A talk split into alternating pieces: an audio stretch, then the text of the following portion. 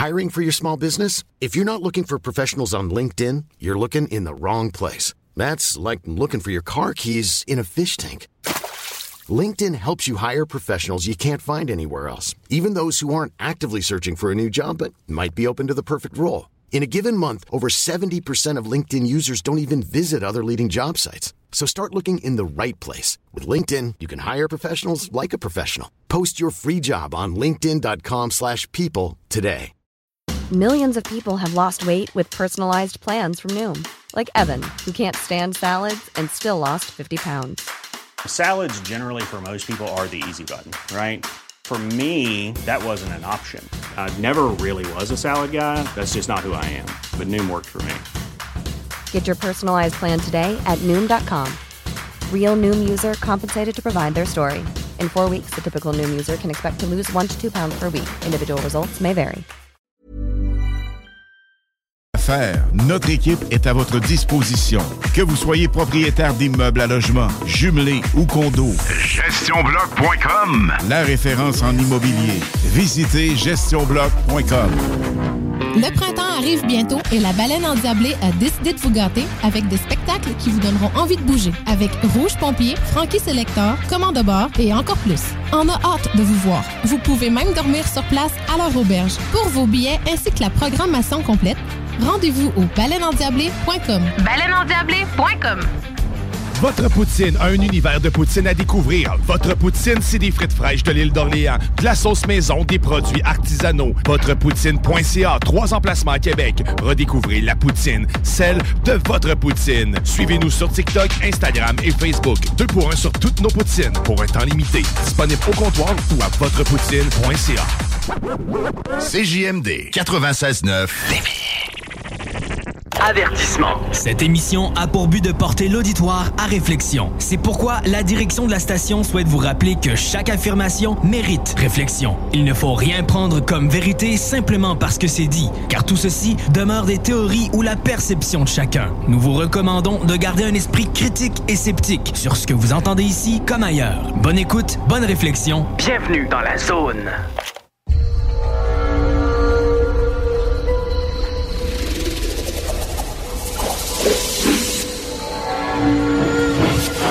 La zone insolite vous ouvre ses portes.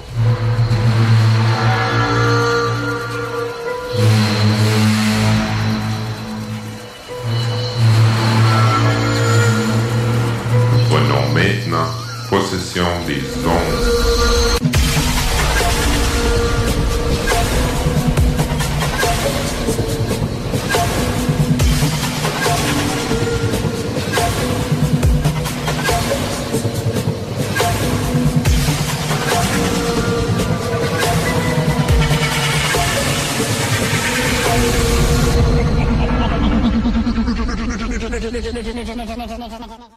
Bon samedi à tous, auditeurs et auditrices fidèles de la zone insolite.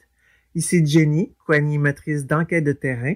Comme toujours, je suis accompagnée de Gilles. Salut, comment vas-tu? Content de te et de vous retrouver. Oui, je vais bien et toi? Je vais bien, merci. Quoi de neuf dans ce monde de fous? Ah, rien de neuf sous la soucoupe. Il n'y a pas plus d'observations insolites avec le contexte géopolitique actuel, si ce n'est des exercices militaires, des drones militaires, etc. À toutes celles et ceux qui aiment filmer des méprises potentielles, c'est le moment. Et toi, quoi de neuf? Pour être honnête, euh, je vais m'abstenir de commentaires sur tout ce qui arrive en ce moment parce que je sais à quel point mon avis personnel pourrait faire un clash avec l'avis général des gens qui nous écoutent. Euh, je voudrais pas commencer un conflit de plus, hein, on en a pas besoin. Puis en général, je préfère me taire qu'avoir raison. Le reste est pas mal superflu. Mhm. Mais avant que l'on passe à notre invité, j'aimerais rajouter quelque chose, si tu me le permets, Jenny. Bien sûr. Notre émission Dans la zone insolite s'adresse à un public québécois, mais également francophone. Autant dire que tous les pays qui parlent le français l'écoutent. Ceci est pour répondre à une critique que j'ai reçue dernièrement, en espérant que les personnes concernées se reconnaîtront et changeront d'avis sur notre émission. Merci Gilles. Passons maintenant à notre invité. Nous sommes en présence de Gilles Durand. Bonjour Gilles, comment vas-tu? Eh bien bonjour Gilles et Jenny, hein, ou Jenny et Gilles comme on veut. Hein. Bonjour. Euh, bonjour, euh, bah, tout va bien, oui. oui, euh, Là, vous m'avez euh, depuis euh, mon lieu de travail. Hein, je suis encore. Là, j'ai fini de bosser, mais bon, hein, c'était plus facile de vous contacter, enfin, de vous avoir directement depuis, plutôt que de vous avoir dans les transports en commun, quoi. Voilà. Quelles sont tes actualités au saut depuis janvier? Oui, plein de choses. Euh, plein de choses. Disons que là, on est en train euh, de euh, mettre en, place des courriers, enfin, de, donc d'écrire, d'écrire si je, si j'ose dire, des courriers à des gens qui sont sur le tracé d'un voyage que va effectuer Gilles Munch pour récupérer des archives. Et ces deux personnes qui, que je contacte par courrier sont susceptibles d'en avoir. Et euh, bah, euh, à ce moment-là, si elles sont d'accord pour céder les archives, éventuellement, hein, ça c'est pas, il n'y a pas de certitude. Si ça marche, ben, ça permettra à Gilles de faire un voyage pour euh, deux ou trois fonds en même temps.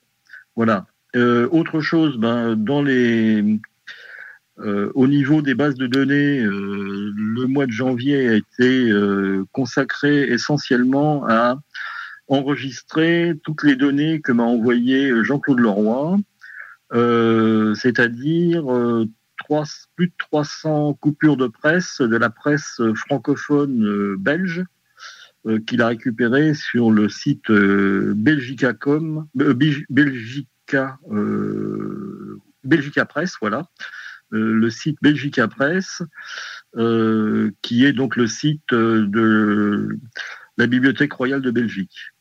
Voilà, donc on a pour l'instant, il a euh, traité une dizaine de titres et il y a 115 titres à, traiter. Voilà, ça c'est un bon, un bon boulot parce que franchement, on était un petit peu en, retard au niveau de, la presse belge. On avait des choses qu'on avait récupérées par Jacques Scorneau, Franck Boîte et, de ci, de là. Mais là, franchement, c'est euh, euh, du sérieux. On a, rien que pour le soir de Bruxelles, on doit avoir 150 coupures de presse. Bah, sinon, bah, il y, a toujours les réunions du saut euh, deux fois par, euh, par mois. Alors aujourd'hui, tu vas nous parler de revues en ufologie. La première revue date de quand? Alors la première revue, euh, c'est Uranos. Hein. Pour l'instant, on n'en a pas trouvé de plus ancienne. Donc c'est bah, l'association Uranos, créée en 51, qui publie sa première, ce numéro 1 de ses revues en 1952.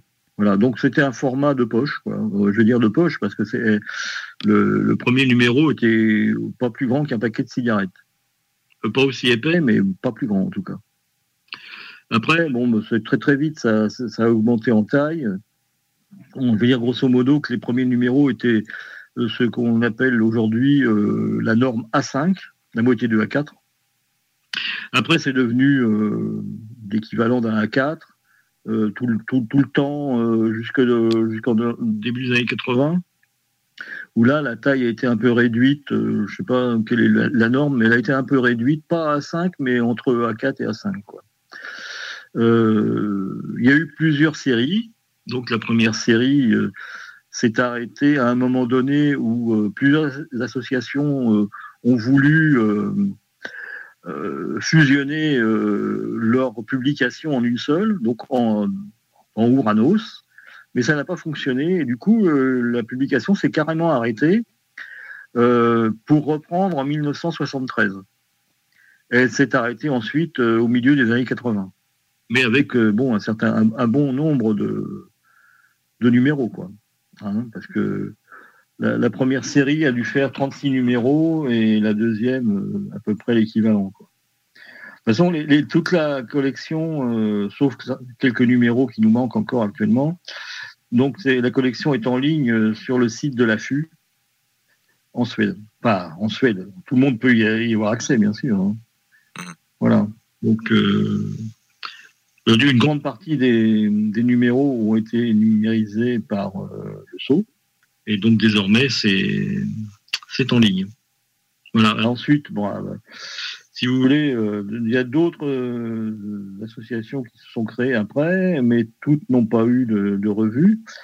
La, revue suivante, si j'ose dire, c'est une revue franco-suisse, donc c'est le courrier interplanétaire de comment il s'appelle son fondateur, son nom m'échappe à l'instant, c'est pas grave, euh, Alfred Naon, voilà. Donc le, courrier interplanétaire d'Alfred Naon a été créé en 1955 avec un format journal, vraiment hein, comme un journal plié en deux. Euh, il a eu donc euh, plus de 70 numéros. Il s'est arrêté au milieu des années 70. Euh, ça, c'est donc. alors, la, revue est assez compliquée. C'est pas que de l'ufologie, c'est de l'ufologie, de la politique, de l'écologie aussi. Parce qu'en fait, c'est ces deux associations qui, qu'a créé Alfred Naon, qui sont à l'origine du courrier interplanétaire, c'est l'AMI, l'Association mondialiste interplanétaire, et la LAA, la Ligue anti-atomique. Donc voilà, on est déjà dans l'écologie, hein, Ligue anti-atomique. Euh, alors, que ce soit euh, donc euh, l'atome militaire ou civil. C'était donc contre les centrales nucléaires et contre la, guerre atomique. Bah, bah, bien sûr, ils avaient, c'est des gens qui avaient connu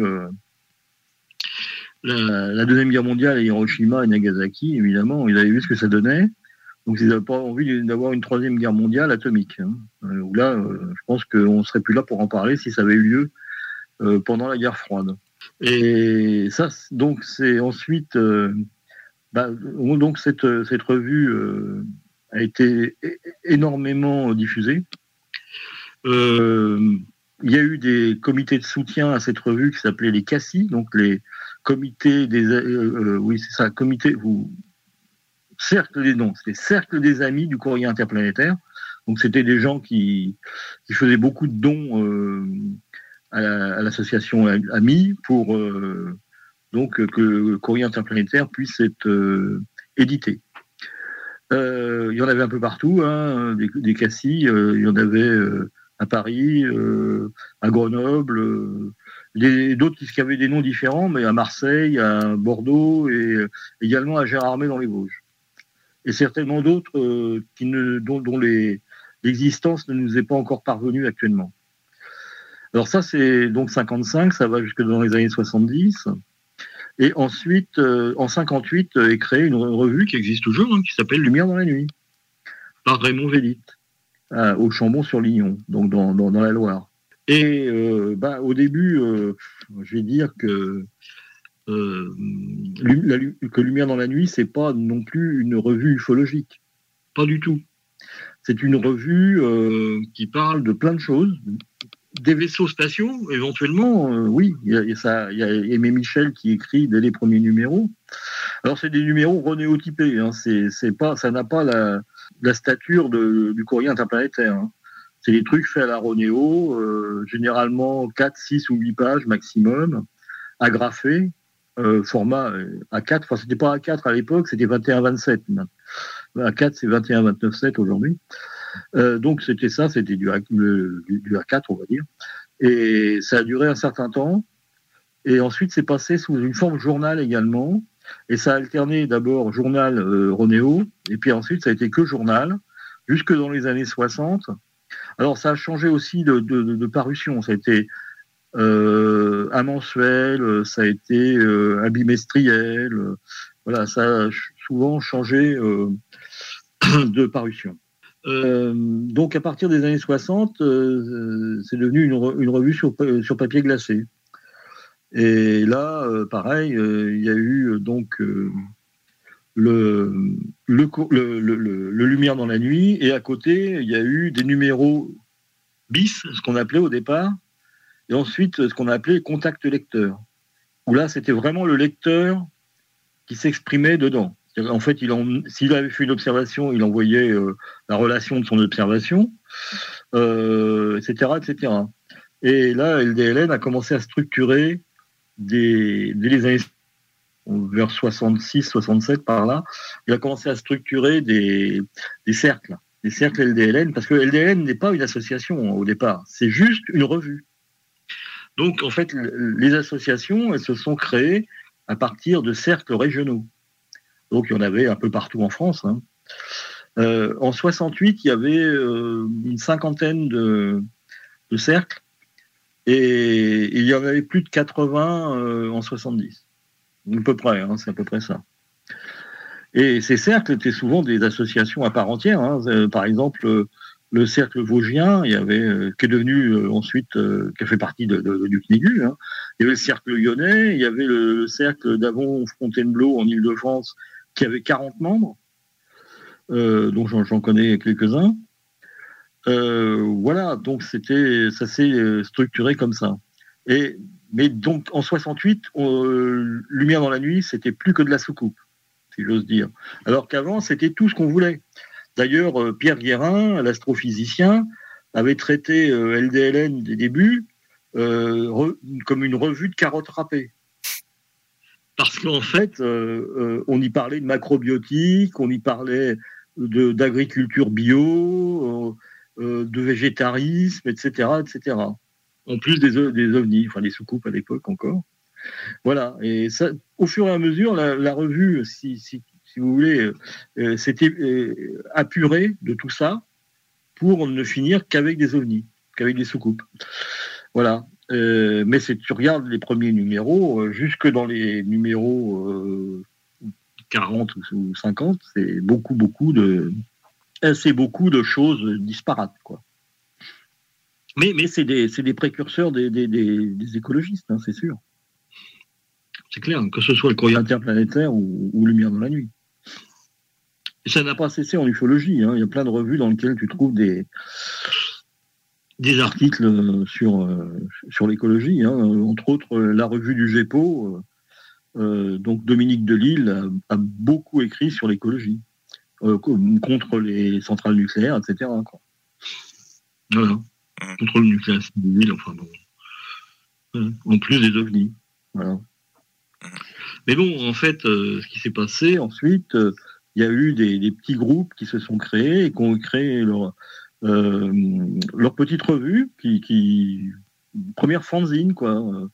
Donc, euh, il y, avait la revue de François Coutaine, euh, qui s'appelait La vie interplanétaire, qui a été éditée entre 59 et 61 à peu près. Il y a eu quelques numéros. C'était une très belle facture comme revue, une revue euh, entre le papier glacé et, la Ronéo, quoi, euh, assez sympa, avec un peu de couleur et tout. Mais là, euh, personnellement, par exemple, au saut, on en a zéro. On en a zéro exemplaire. Par contre, je sais que Jean-Luc Rivera a la collection complète. Ça a continué comme ça. Donc, au début des années 60, il y a le Géos qui s'est créé en Suisse. Et, donc, et ensuite en France avec Gérard Lebas. Et après qu'il y ait eu, je crois, trois numéros en Suisse de la revue, euh, donc euh, la revue du Géos, ça s'appelle en fait. C'est devenu ensuite les extraterrestres euh, en France avec Gérard Lebas. Donc une première édition sur papier, donc en Renéo aussi, mais assez, assez classe quand même, avec une belle couverture et tout.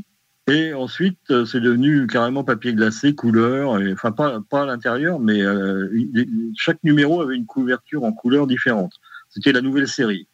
Après, euh, la série, donc la nouvelle série des extraterrestres, est devenue hypothèse extraterrestre. Et, bon, et au début des années 80, il a arrêté d'éditer ça, quoi. Euh, mais bon, il y a eu quand même euh, pas mal de numéros, euh, ça dépasse les 50. Hein. Avec les deux séries, ça dépasse les 50 numéros. Alors, on va revenir un petit peu au début des années 60. En 63 se crée à Paris le GEPA, donc le groupement d'études des, phénomènes aériens, avec à la tête le général Chassin et au secrétariat le couple Fouéré. Et là, très rapidement, il publie le, le bulletin du GEPA, qui va vite s'appeler Phénomènes spatiaux. Et là, il y a eu, pareil, 53 euh, numéros, si je ne m'abuse, euh, tout au long des années 60-70, avec des aléas. Il y a eu un numéro quadruple, parce qu'ils n'avaient pas réussi à publier, ils n'avaient plus d'argent une année. Donc, en fait, les quatre numéros, c'était un trimestriel. Les quatre numéros étaient édités en un seul. Euh, sinon, bah, on a très vite vu apparaître des petites revues euh, mais des trucs complètement locaux. Quoi. On, a trouvé par exemple une revue qui s'appelle Nos Observations, qui a été éditée dans le sud, dans le sud-ouest de la France. Il y en a peut-être eu qu'un seul numéro parce que nous on en a récupéré qu'un numéro. fait au tirage à alcool, certainement dans une école. Voilà, c'était assez, le tirage est assez mauvais, je veux dire, c'est pas terrible en tout cas. Euh, mais bon, voilà, c'est vraiment des fanzines euh, faites par des, des jeunes, quoi. Et ça, c'est les années, euh, c'est fin des années 60. Alors après, ça s'est développé avec toutes les, avec les années 70. Alors là, à la fois, il se passe deux choses. il y a la, la, la, longue vague, comme on l'appelle, hein, celle de 73 jusqu'à 79-80, et là, euh, il y a plein, plein d'associations, euh, pour la plupart euh, affiliées à LDLN, mais pas seulement. Hein, d'autres sont affiliés au GEOS, d'autres sont affiliés à, Uranos, d'autres sont affiliés à LDL, à, comment, au GEPA. Enfin, moi, au GEPA, il n'y en a que nous deux. Hein. Il n'y a que le GEP en Bretagne, entre autres, qui est, qui est affilié au GEPA. Et puis donc, euh, LDN, par contre, voit plein d'associations se créer de façon autonome, devenant délégation LDLN, et publiant leur propre revue. Alors c'est là qu'on trouve euh, donc le phénomène ovni du XERU à Chambéry, euh, euh, donc le, comment la revue du GEPO dans la, en Haute-Loire, l'approche de la SVEPS donc dans le Var.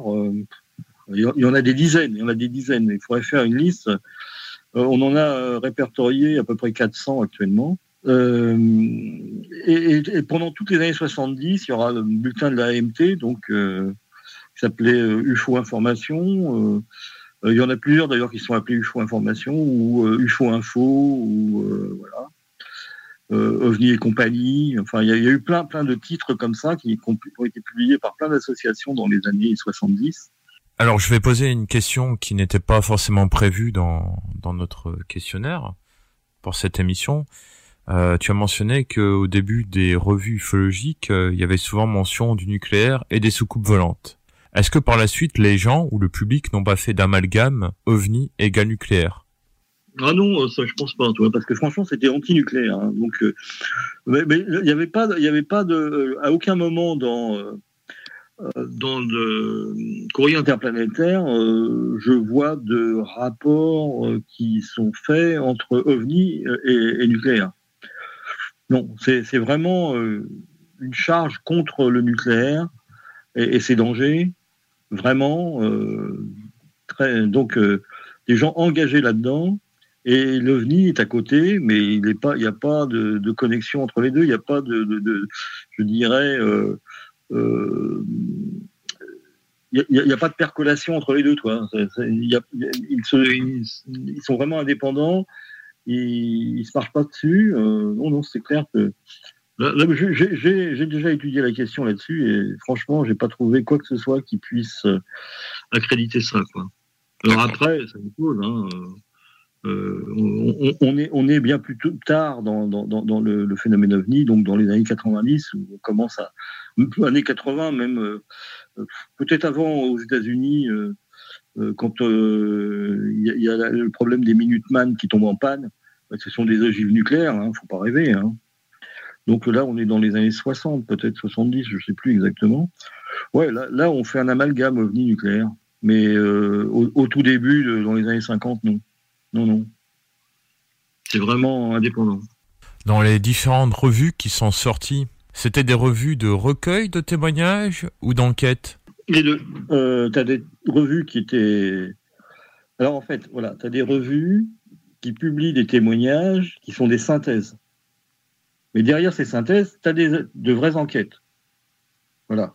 Quand je dis des vraies enquêtes, euh, c'est-à-dire on est allé sur le terrain, on a recueilli les azimuts, euh, on, a recueilli la météo euh, en allant s'informer, on a, on a fait des photos du témoin, du, témoin sur, le, sur le site, on, lui a demandé plus ou moins de, de décrire ce qu'il a vu, comme toi, euh, des fois, il y a même des vidéos qui existent. Hein, où on voit le témoin qui dit bah oui c'est apparu ici ça s'est déplacé par là c'est revenu par ici bon c'était bleu c'était rouge c'était vert euh, ça bon il y a eu euh, l'AMT faisait des enquêtes le, le cercle vosgien Lumière dans la nuit faisait des enquêtes.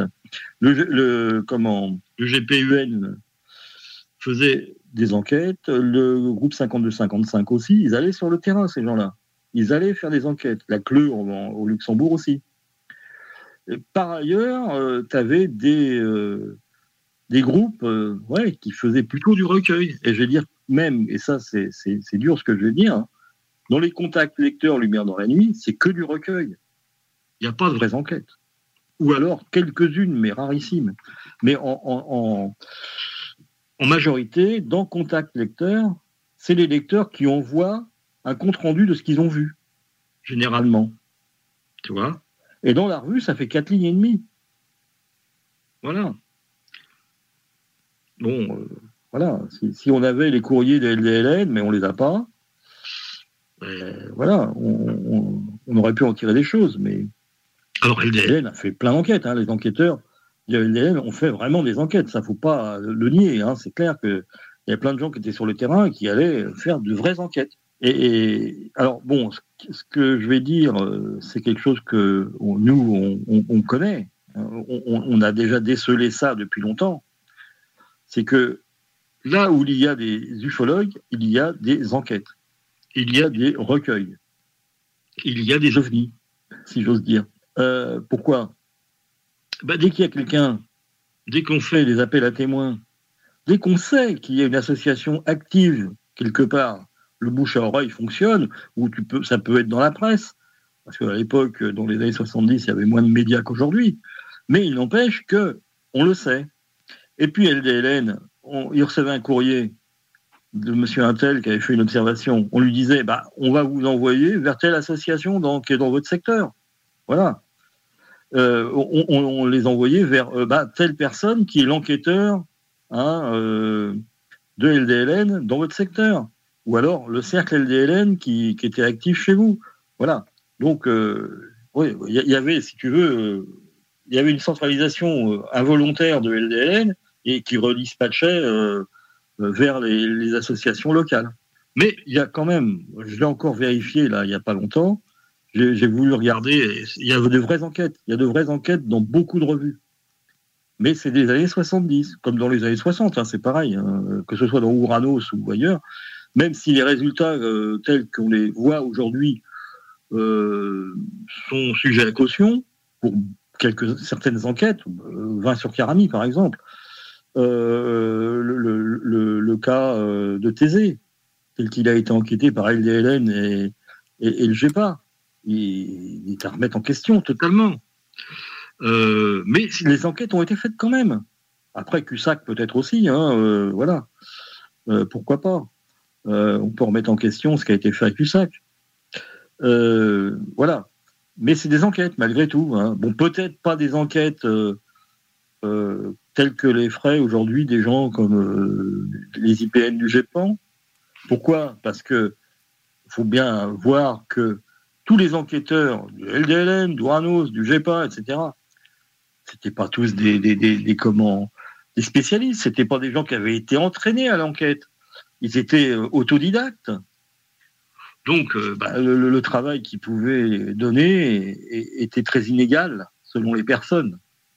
Tu avais certainement de très bons enquêteurs, puis tu avais des gens qui faisaient que du recueil, parce qu'ils n'étaient pas en mesure, je, vais- je veux dire, c'est pas méchant ce que je vais dire, ils n'étaient pas en mesure intellectuelle de faire des enquêtes plus poussées que ça. Parce qu'ils n'avaient pas les compétences, ils n'avaient pas... il y, a, il y a des gens qui ont la fibre enquêtrice, un peu, euh, un peu comme moi quand je fais des recherches historiques. Mais euh, voilà, tout le monde n'a pas euh, cette possibilité intellectuelle de. C'est pas, c'est pas péjoratif du tout ce que je dis. Attention, hein. parce que bon, c'est une formation d'être enquêteur. hein. Un enquêteur dans la police, il n'est pas enquêteur les mains dans les poches, il n'arrive pas. Bah, je vais rentrer dans la police pour être enquêteur. Bah non, mon gars, tu vas faire une formation, ça dure des années. Et puis ensuite, ensuite, tu as un diplôme.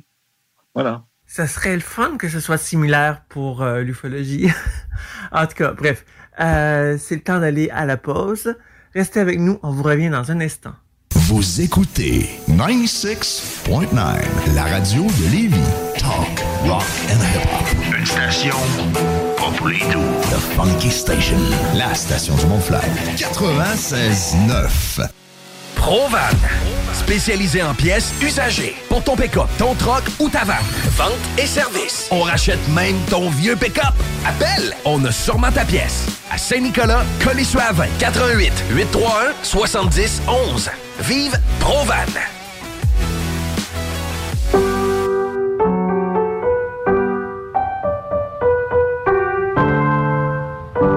Cette pièce de piano peut vous sembler bien banale. À moins que l'on vous dise que c'est Jeanne, encore prof à 81 ans, qui l'a apprise à la petite Chloé lors de ses cours cette semaine. Le Québec est riche de ses aînés. Reconnaissons leur contribution. Un message du gouvernement du Québec. Venez essayer notre fameuse brochette de poulet, notre tendre bavette, les délicieuses crevettes papillons ou nos côtes levées qui tombent de l'os. Trois restos, le Bonneuf Lévis et sur le boulevard Laurier à Sainte-Foy.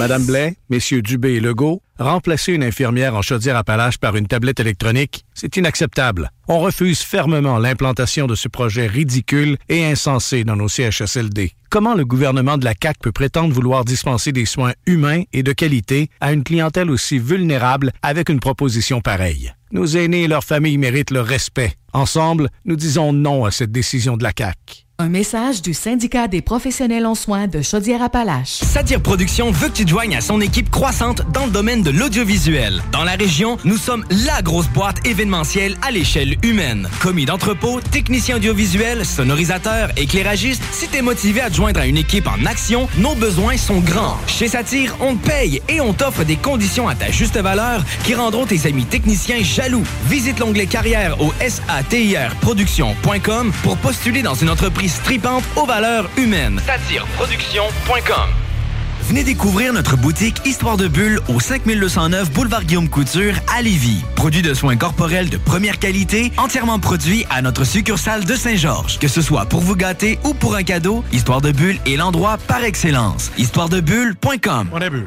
Castor, Mélile, Pit Caribou, Alpha, Noctem, Lasso. Non, Marcus, tu fais là? Est-ce que t'as- la tourette de la microbrasserie? ou? Ouais, un peu, parce que là, c'est plein de bières que je vais déguster pendant mes vacances. Puis là, ben, je veux m'en souvenir lesquelles, puis où, puis quand. Non, casse-toi pas la tête. Là. Va au dépanneur Lisette. 354 des Ruisseaux à Pintante. Ils ont 900 produits de microbrasserie. Tu vas la retrouver, ta bière. Inquiète-toi pas. Quand je peux apprendre? Quand tu veux, Marcus. Quand tu veux. Quand tu veux! Ah, vous avez raison. La place, c'est le dépanneur Lisette, au 354 Avenue des Ruisseaux à Pintante. Je vais faire un petit like sur leur page Facebook pour être au courant des nouveaux arrivages. Votre poutine, un univers de poutine à découvrir. Votre poutine, c'est des frites fraîches de l'île d'Orléans, de la sauce maison, des produits artisanaux. Votrepoutine.ca, trois emplacements à Québec. Redécouvrez la poutine, celle de votre poutine. Suivez-nous sur TikTok, Instagram et Facebook. Deux pour un sur toutes nos poutines, pour un temps limité. Disponible au comptoir ou à votrepoutine.ca. Le son de cette sonnette vous semble probablement bien banal. À moins qu'on vous dise que c'est Gilles, 75 ans, qui distribue des repas à des personnes dans le besoin de son quartier. Et que pour bien des gens, c'est le son le plus réconfortant qu'ils entendront aujourd'hui. Le Québec est riche de ses aînés. Reconnaissons leur contribution. Un message du gouvernement du Québec. CJMD, c'est la station. Avertissement. Cette émission a pour but de porter l'auditoire à réflexion. C'est pourquoi la direction de la station souhaite vous rappeler que chaque affirmation mérite réflexion. Il ne faut rien prendre comme vérité simplement parce que c'est dit, car tout ceci demeure des théories ou la perception de chacun. Nous vous recommandons de garder un esprit critique et sceptique sur ce que vous entendez ici comme ailleurs. Bonne écoute, bonne réflexion. Bienvenue dans la zone.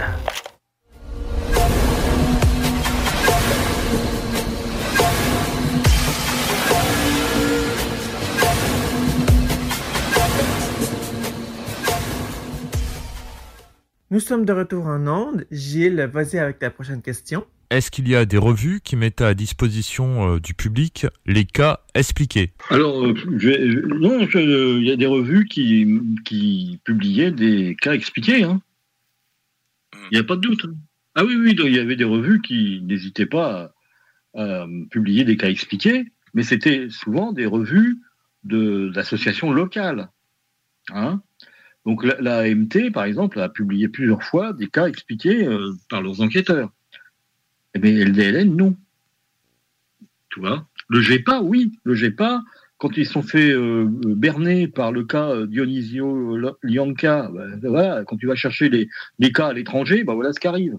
Hein tu te fais berner par, des, par un canular. Et ben, ils, ils, ont fait un encart dans leur journal en disant que c'était un canular. Voilà.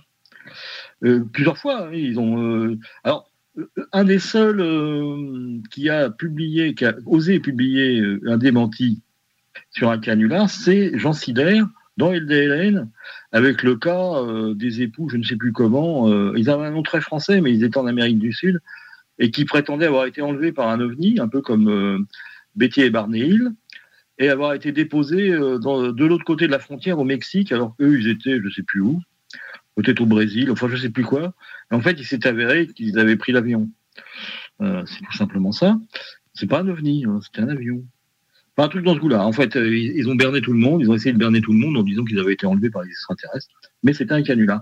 Et là, euh, Jean Siller a fait un article dans LDLN pour bien dire que bah, c'était pas, c'était pas très sympa ce genre de, de canular. Et voilà, donc oui, ce côté-là, c'est. Mais au niveau des enquêtes à proprement parler sur le territoire français, si j'ose dire. Dès que Thésée, on a su que c'était, c'était bidon, ils n'ont pas fait de démenti. Parce que tu demandes encore à Ménard aujourd'hui, Thésée, c'est un cas inexpliqué. Bah, j'imagine. Hein. Mais voilà, tu en as plein des cas comme ça, qui ont été expliqués par la suite, et qui avaient été publiés initialement dans LDLN, et qui n'ont pas été démentis par la suite. Moi, j'ai fait une enquête sur un cas que j'ai considéré conclu, et je n'étais pas le seul parce qu'on a été trois enquêteurs. Alors c'est ça aussi, toi, le, le manque de coordination. On a été trois enquêteurs indépendants à des moments différents sur la même enquête. Et on s'est aperçu très vite que plus, euh, parce que je suis passé le troisième, donc le dernier. Le premier qui a fait l'enquête, il a eu des informations. Le deuxième, James Petit, a fait l'enquête, il a eu des informations, plus que le précédent. Et moi, j'en ai eu plus que James Petit. Et ça devenait de plus en plus extraordinaire. Tu vois ce que je veux dire? Alors qu'aujourd'hui, le cas est expliqué, c'est juste une confusion avec un lever de soleil. Voilà.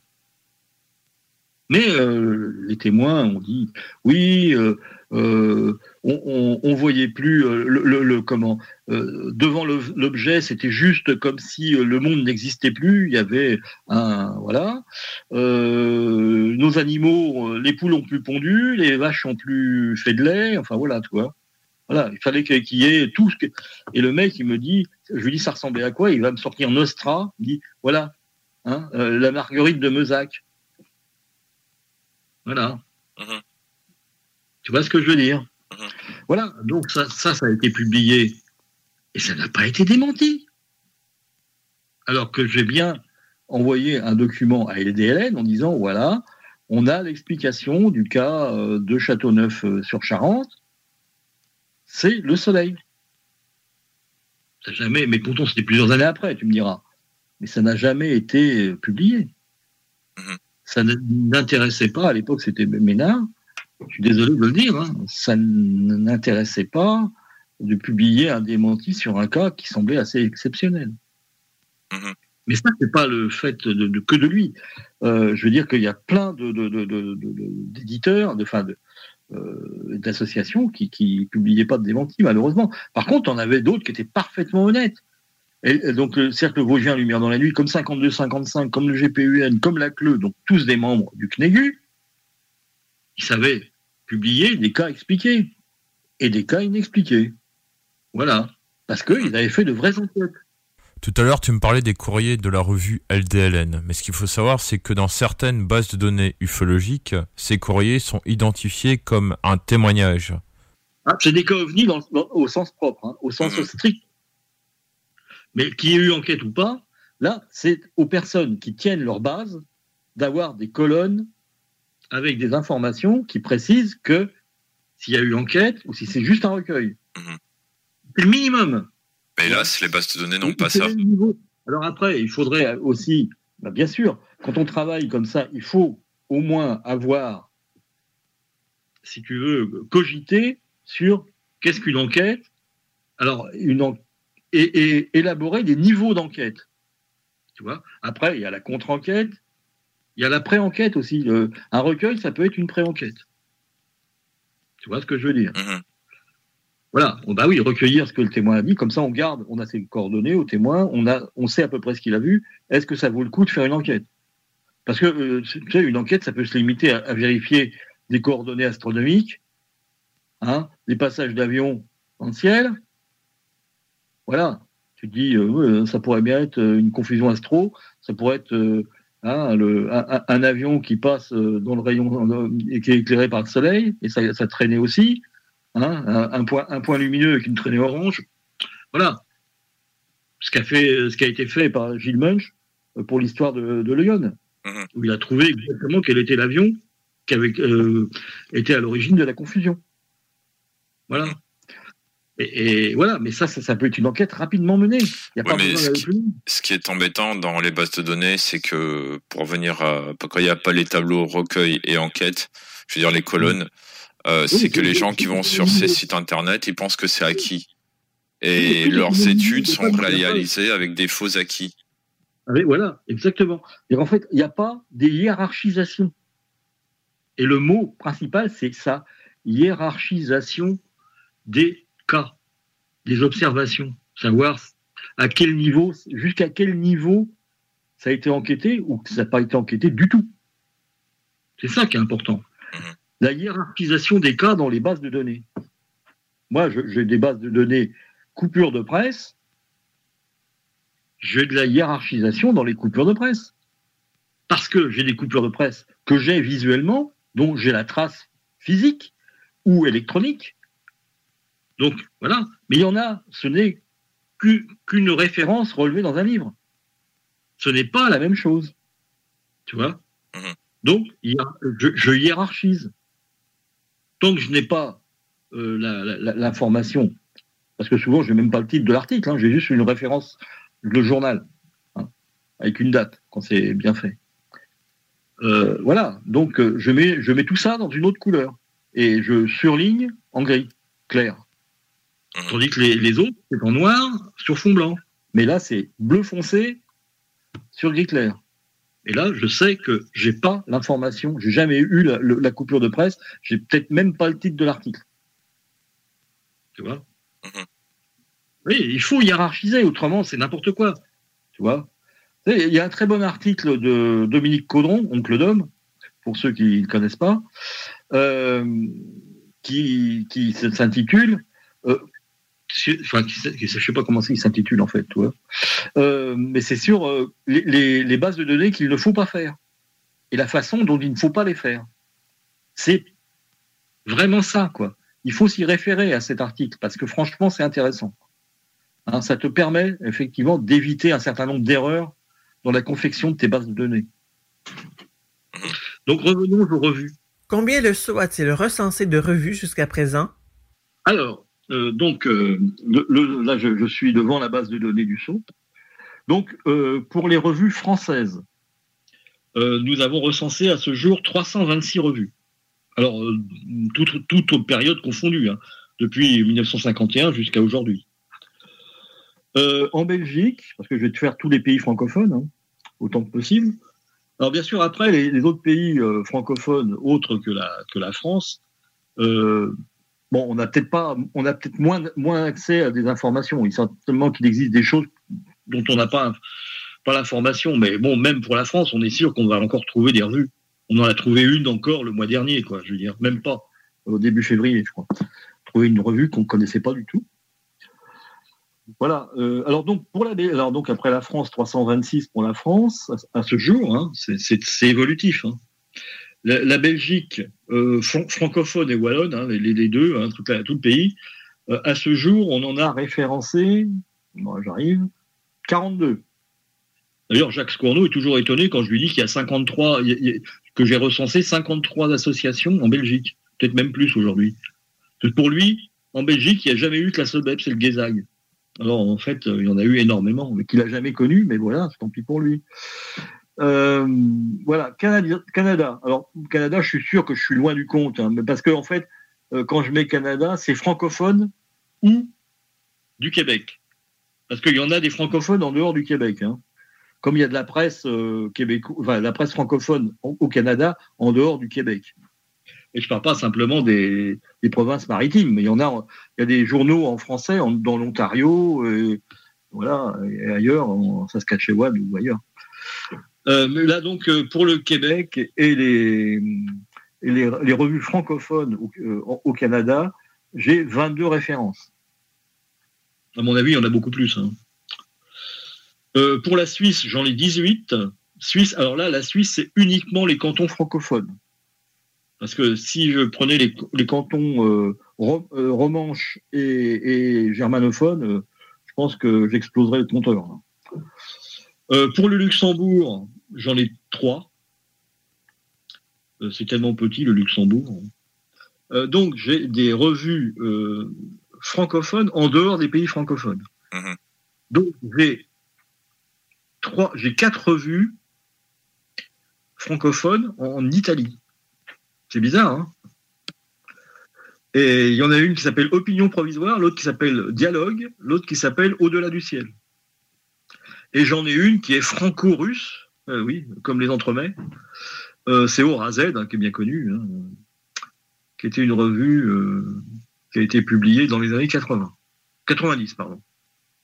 Voilà, donc euh, euh, ça fait un total général, donc à ce jour, de 415 revues, plus ce qu'on appelle les spécificités éditoriales, les, spécificités éditoriales attachées, c'est-à-dire les numéros spéciaux, les numéros hors série, etc. Ou les, monographies attachées aux revues. Donc là, on monte à 469. Voilà, donc actuellement, alors bon, euh, actuellement, on a euh, numérisé 2631 revues. Mais c'est ridicule, hein. C'est ridicule. Parce qu'on a fait une évaluation, euh, donc de tout, ce qu'on a fait là, on est à 7000, à peu près 7000 revues à numériser. Euh, en parlant de toutes celles qui nous sont encore inconnues. hein, voilà. Parce que là, euh, on ne sait pas jusqu'où on va monter. Alors, on a fait une prévision aussi du nombre de pages à numériser. Alors, on a fait une prévision basse à 132 000 pages une prévision haute à 265 000 pages. Voilà, à numériser. C'est énorme. Voilà. Énorme. Énorme. Alors, euh, voilà, donc 2631 revues numérisées euh, au 15 janvier 2022. Euh, ouais, mais on n'est pas au bout du au, bout de l'affaire. hein. Parce qu'il y, a- des revues qui sont référencées là. J'en ai jamais vu le, le bout de la queue d'une revue, hein, d'un exemplaire. Jamais. On, récolte les informations comme ça. euh, même on ne sait pas combien il y a eu de numéros qui, sont, qui ont- été édités, etc. Là, je, vous dis- disais, la, revue euh, dont je parlais, qui a été rentrée dernièrement, ça s'appelle Phénomène insolite, au singulier. Ça a été publié dans les années 70 par une petite association qu'on ne connaissait pas non plus, hein, qu'on a découvert l'année dernière, euh, qui est à Tours, du coup, oui, à Tours, Poitiers, je sais plus, enfin dans ce coin-là, enfin dans, dans, la région Poitevine, euh, Tourangelle, Tour- Tour- Tourangelle, Poitevine, je sais plus exactement. Euh, je- euh, au lieu de dire je sais plus exactement, j'ai qu'à regarder. Voilà. Puis tu les as devant toi en plus. Oui, oui, oui. c'est le mec qui dit euh, ouais. Euh, donc phénomène insolite. euh, euh, voilà, phénomène insolite. euh. Phénomène insolite. Le GMOC à Poitiers. Voilà, il y a sept, au moins sept numéros. Parce que la, la, copie de la. j'ai- en fait, j'ai la copie de deux pages. De la couverture et de la page, la, la page 2. C'est tout. Et c'est déjà le numéro 7 en 1974. Donc ça veut dire que s'il y a un numéro 7, il y en a eu 6 avant. Voilà, évidemment. Et voilà, mais c'était une, euh, c'était une association qu'on ne connaissait pas, euh, avant 2021, quoi. Non, mais ça peut être un concept aussi, hein, de sortir le numéro 7, parce que c'est un chiffre porte-bonheur. Hein. Peut-être qu'il y en a eu qu'un. Oui, oui, oui, t'as raison. J'avais pas pensé à ça, c'est clair. Mais oui, mais toi, mais tu te dis c'est complètement dément. Il y a plein d'associations dont on n'a jamais entendu parler et qui ressortent comme ça. Bah, si je me regardais au niveau des associations, on en a plus de 1000, euh, 1100 actuellement rec- recensées en France. En France, hein, je dis bien en France.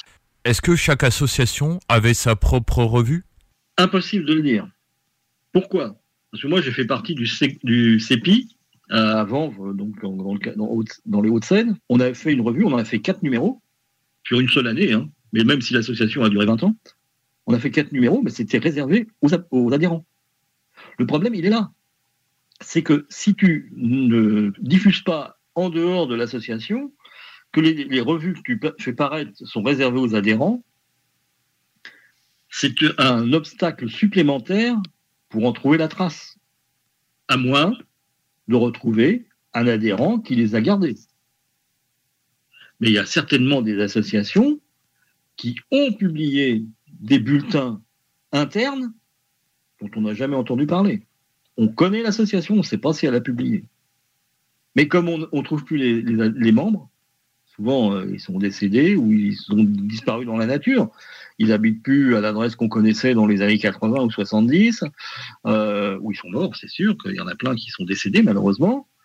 Et voilà, donc le problème il est là, c'est que comment on fait Hein Bah, On a du mal à, à, faire, à boucler la- le dossier, hein, c'est clair. Donc il nous reste certainement plein de choses à trouver. C'est ça qui est passionnant. C'est ça qui nous fait marcher quand même, hein, qui nous fait avancer. C'est parce qu'il y a encore des choses à découvrir. Et la preuve, on découvre des gens, enfin, on- des associations avec des gens à l'intérieur. Hein, parce que la page 2 de- du numéro 7, c'est c'est tout le bureau et, les, gens qui ont participé à l'é- à l'édition du bulletin. Donc ça nous fait des noms qu'on ne connaissait pas, qui n'étaient pas dans le répertoire du sceau non plus. Aucun n'était connu. Et voilà. Je dis, euh, au niveau du, du répertoire du sceau, on, on va arriver à 8000. 8000 noms d'individus. Alors qu'en fait, au départ, dans les années 90, on n'imaginait même pas arriver à 5000. Alors que là, on est bientôt à 8000. Et c'est pas fini. La preuve, on trouve une association, on arrive à, à- à trouver sept- le nom de sept personnes qu'on ne connaissait pas. D'un coup, comme ça, paf Une association qu'on ne connaissait pas, un bulletin qu'on ne connaissait pas, des gens qu'on ne connaissait pas. Donc, euh, c'est- c'est- perpétuel, quoi. C'est infini, mais, mais parce que on- on- il y en a qu'on. je suis sûr qu'on va encore trouver de, nouvelles associations qu'on ne connaissait pas. Mais quand tu parles d'association, là, c'est association euh, loi 1901 ou c'est association de faits Non, non, association loi 1901. Hmm. Mais ça pourrait être association de faits, c'est pareil. S'ils font une revue, ils font une revue. hein. Tu vois? Voilà. Le CNEGU est une association de faits, elle a toujours été, et elle a publié des revues. Voilà. Aujourd'hui, ils ont un site internet, ils ont un blog, ils ont tout ce que tu veux. Mais c'est vrai que bah, c'est passionnant de, de redécouvrir ce qui était retombé dans l'oubli. C'est ça aussi. Parce qu'il y a plein, on s'aperçoit qu'il y a énormément de choses qui ne sont pas sorties de leur secteur géographique et qui sont retombées dans l'oubli. Voilà.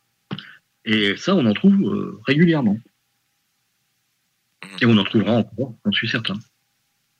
Et c'est ça qui nous fait avancer, quoi.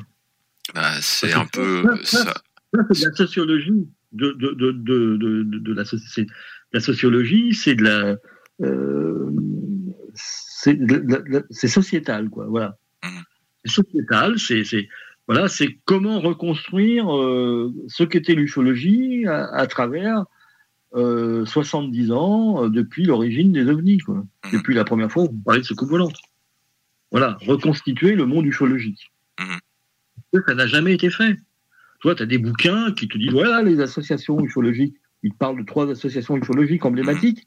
Les autres, ils les oublient, ils les connaissent même pas. Voilà. Bah, ce que tu dis là, euh, c'est un peu le même, le même ressenti que j'avais quand j'étais allé interviewer un, un enfin, euh, ouais, on va dire un ufologue ou un passionné euh, que personne ne connaissait à part le saut, c'est Serge Carlier. Ouais, bien sûr. Il est membre du show Mhm. parce qu'il a signé un contrat avec nous. Voilà. Et Serge Carlier, quand je suis allé chez lui, il était étonné. Il avait des, en fait, il avait déconnecté l'ufologie et il savait pas qu'il y avait toujours euh, des gens qui étaient, euh, qui s'intéressaient à ça. Il pensait que suite au 5 novembre 90, suite à la rentrée atmosphérique, l'ufologie était finie. Bah non. bah non. Bah oui, mais le problème, c'est que euh, quand tu, tu coupes un peu les ponts, bah, tu es très vite euh, Dépassé. dépassé, euh, déconnecté. voilà, tu, tu, voilà, tu vois plus que ce que tu, tu éventuellement tu lis si tu va sur Internet. En plus, Serge Carlier a, a longtemps été hors, hors- hors Internet. hein. Il n'avait pas d'adresse électronique. Il, était, il a eu une adresse électronique au début des années 2000, hein. pas avant. Donc voilà, il était complètement coupé du monde ufologique, entre, entre parenthèses. Voilà.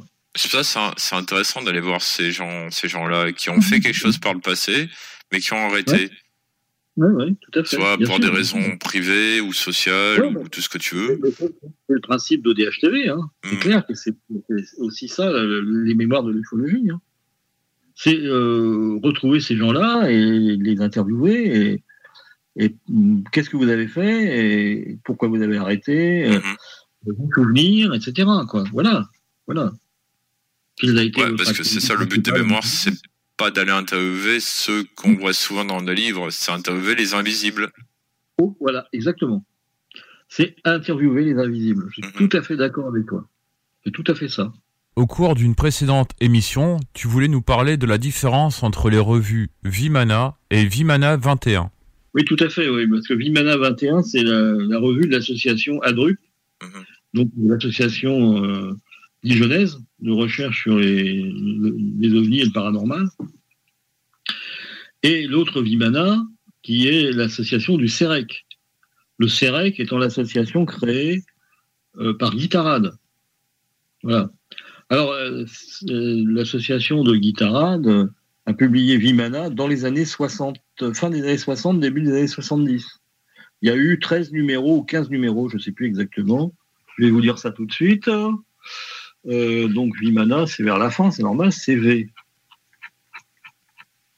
Alors, Vimana, Vimana, Vimana, il y a eu 16 numéros. Voilà. Entre 1969 et 1971. Voilà. Donc, c'est. Assez ancien, alors que donc Vimana 21, il y a eu 34 numéros, plus euh, des numéros spéciaux, entre 1979 et 1989. La collection est visible. Le- le- les, les- les deux collections, euh, celle de la Drupe quasiment complète et celle de, du CEREC en partie, en partie, pas complète, mais en partie, sur le site de, de l'AFU aussi. Donc euh, voilà. D'ailleurs, c'est très marrant parce que l'AFU, avait- enfin l'AFU, Isaac Coy avait fait une bévue. Bien sûr, il ne parle pas un mot de français, euh, comme le- les Suédois non plus, de l'AFU, il ne parle pas un mot de français. Donc tu leur donnes des trucs et ils, ils peuvent pas, comme ils peuvent pas le lire, ils comprennent pas ce que tu leur donnes. Et donc le numéro 1 de Vimana 21, qui s'appelait Vimana, ou le premier numéro s'appelait Vimana, comme celui du CEREC. Donc en fait, ils ont mis le numéro 1 avec le CEREC, alors qu'il fallait le mettre avec Vimana 21. Euh, je- il a fallu quand même deux ans pour qu'ils comprennent. hein. Là, ça y est, c'est fait, ils ont régularisé le truc. Mais c'est, tu vois, voilà. je, confirme ce que tu dis. Parce que quand j'ai téléchargé les Vimana, il y avait 21 et Vimana et je comprenais rien. Ouais, mhm. voilà, bah, c'est pour ça. Ben, de quoi se perdre. hein? Là-dessus, ben, on se retrouve pour la pause. On revient dans un instant. 18 ans et plus. Sexualité. Non! Juste pas pour les doux.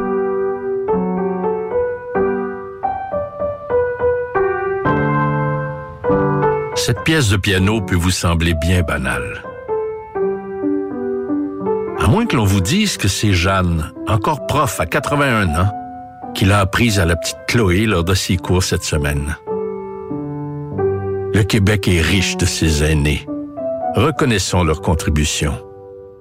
Un message du gouvernement du Québec. C'est déjà commencé le patro embauche pour le camp de jour Néo cet été. Ah oui, ça me tente. J'ai juste des bons souvenirs de mes étés au camp. Là, je serais payé. Hmm. Imagine, une belle gang, du fun en masse, c'est bien payé, puis en plus, t'as tous tes soirs et tes week-ends. Puis il me semble que je te vois bien passer l'été à jouer dehors. C'est décidé, ma job cet été, ce sera le camp Néo du patro de Lévis. Je suis déjà sur le site du patro. Il y a différents postes et puis c'est super simple d'appliquer. Rends-toi au patrolévis.com ou encore sur la page Facebook du camp de jour de Néo et rejoins l'équipe en deux clics. Satire Productions veut que tu joignes à son équipe croissante dans le domaine de l'audiovisuel. Dans la région, nous sommes la grosse boîte événementielle à l'échelle humaine. Commis d'entrepôt, technicien audiovisuel, sonorisateur, éclairagiste, si t'es motivé à te joindre à une équipe en action, nos besoins sont grands. Chez Satire, on te paye et on t'offre des conditions à ta juste valeur qui rendront tes amis techniciens jaloux. Visite l'onglet carrière au satirproduction.com pour postuler dans une entreprise tripante aux valeurs humaines. Satireproduction.com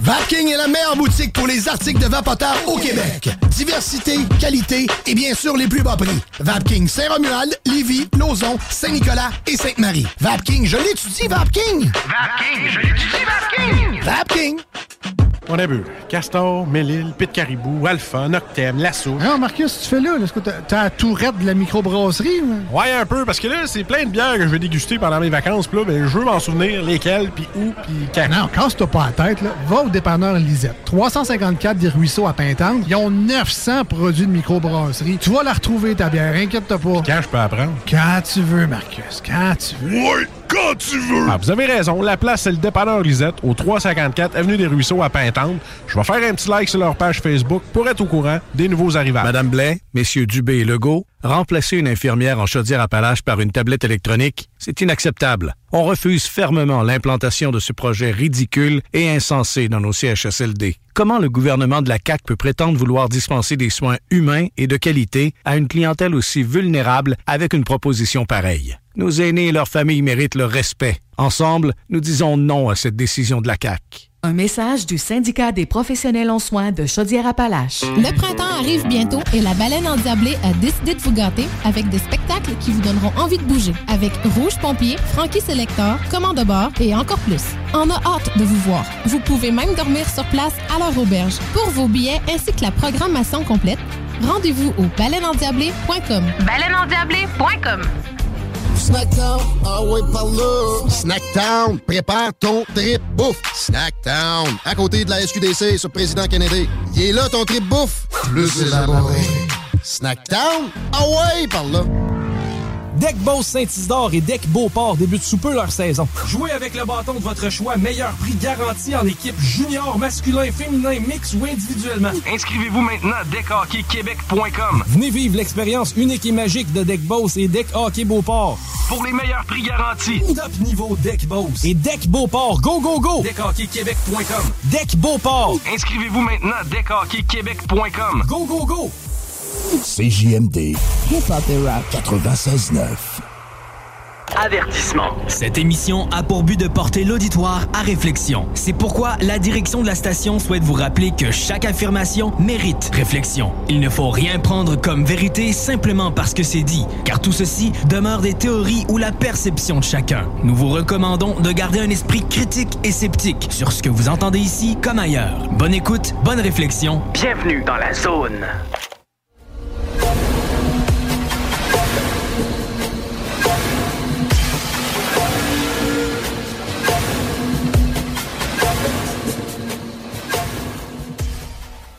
Nous voici de retour en ondes. J'y vais pour la prochaine question. Existe-t-il des revues à thème précises comme euh, les RR3 ou Méprise ou autres? Je dirais qu'en France, il y en a eu assez peu. Elles étaient quand même assez généralistes. Euh, je veux dire des, revues associatives. hein. Alors, il y avait peut-être la revue de l'ADEPS parce que c'était euh, plutôt tourné vers la détection, mais n'empêche que leurs enquêtes sont des enquêtes classiques.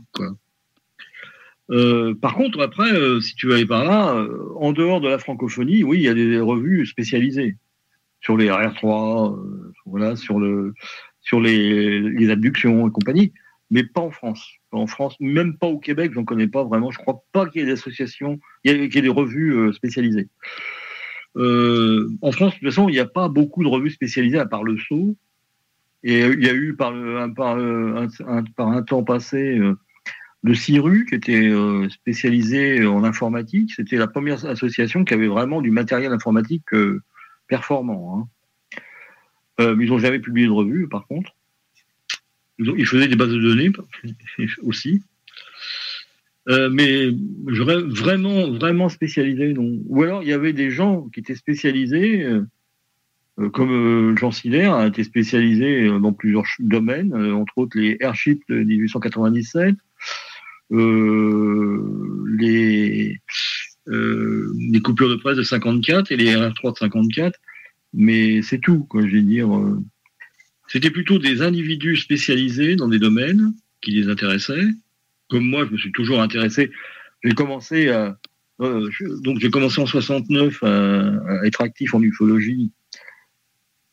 J'avais 14 piges. Euh, je dirais qu'à 18 ans, quand j'ai eu ma première paye, la première chose que je me suis acheté, c'est une machine à écrire. Voilà. Et j'ai commencé à faire ma première base de, de données de presse à la machine. Hmm.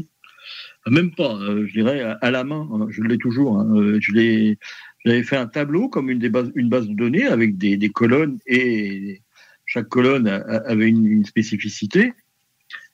Euh, et, ma, ma base de presse aujourd'hui, elle est calquée là-dessus, hein, parce que j'avais, j'ai rien inventé depuis, hein, de mieux. Et je, remplissais tout à la main, au stylo, avec des couleurs et tout ça. Enfin, bon, bref. Et puis je faisais aussi, je tapais à la machine, euh, les cas anciens, quoi. J'étais spécialisé dans. Ah, ah, si on peut dire que l'EPI était une, association spécialisée dans les cas anciens. Elle avait une, revue qui s'appelait euh, DSDL, des siècles de lumière, et il y a eu quatre numéros.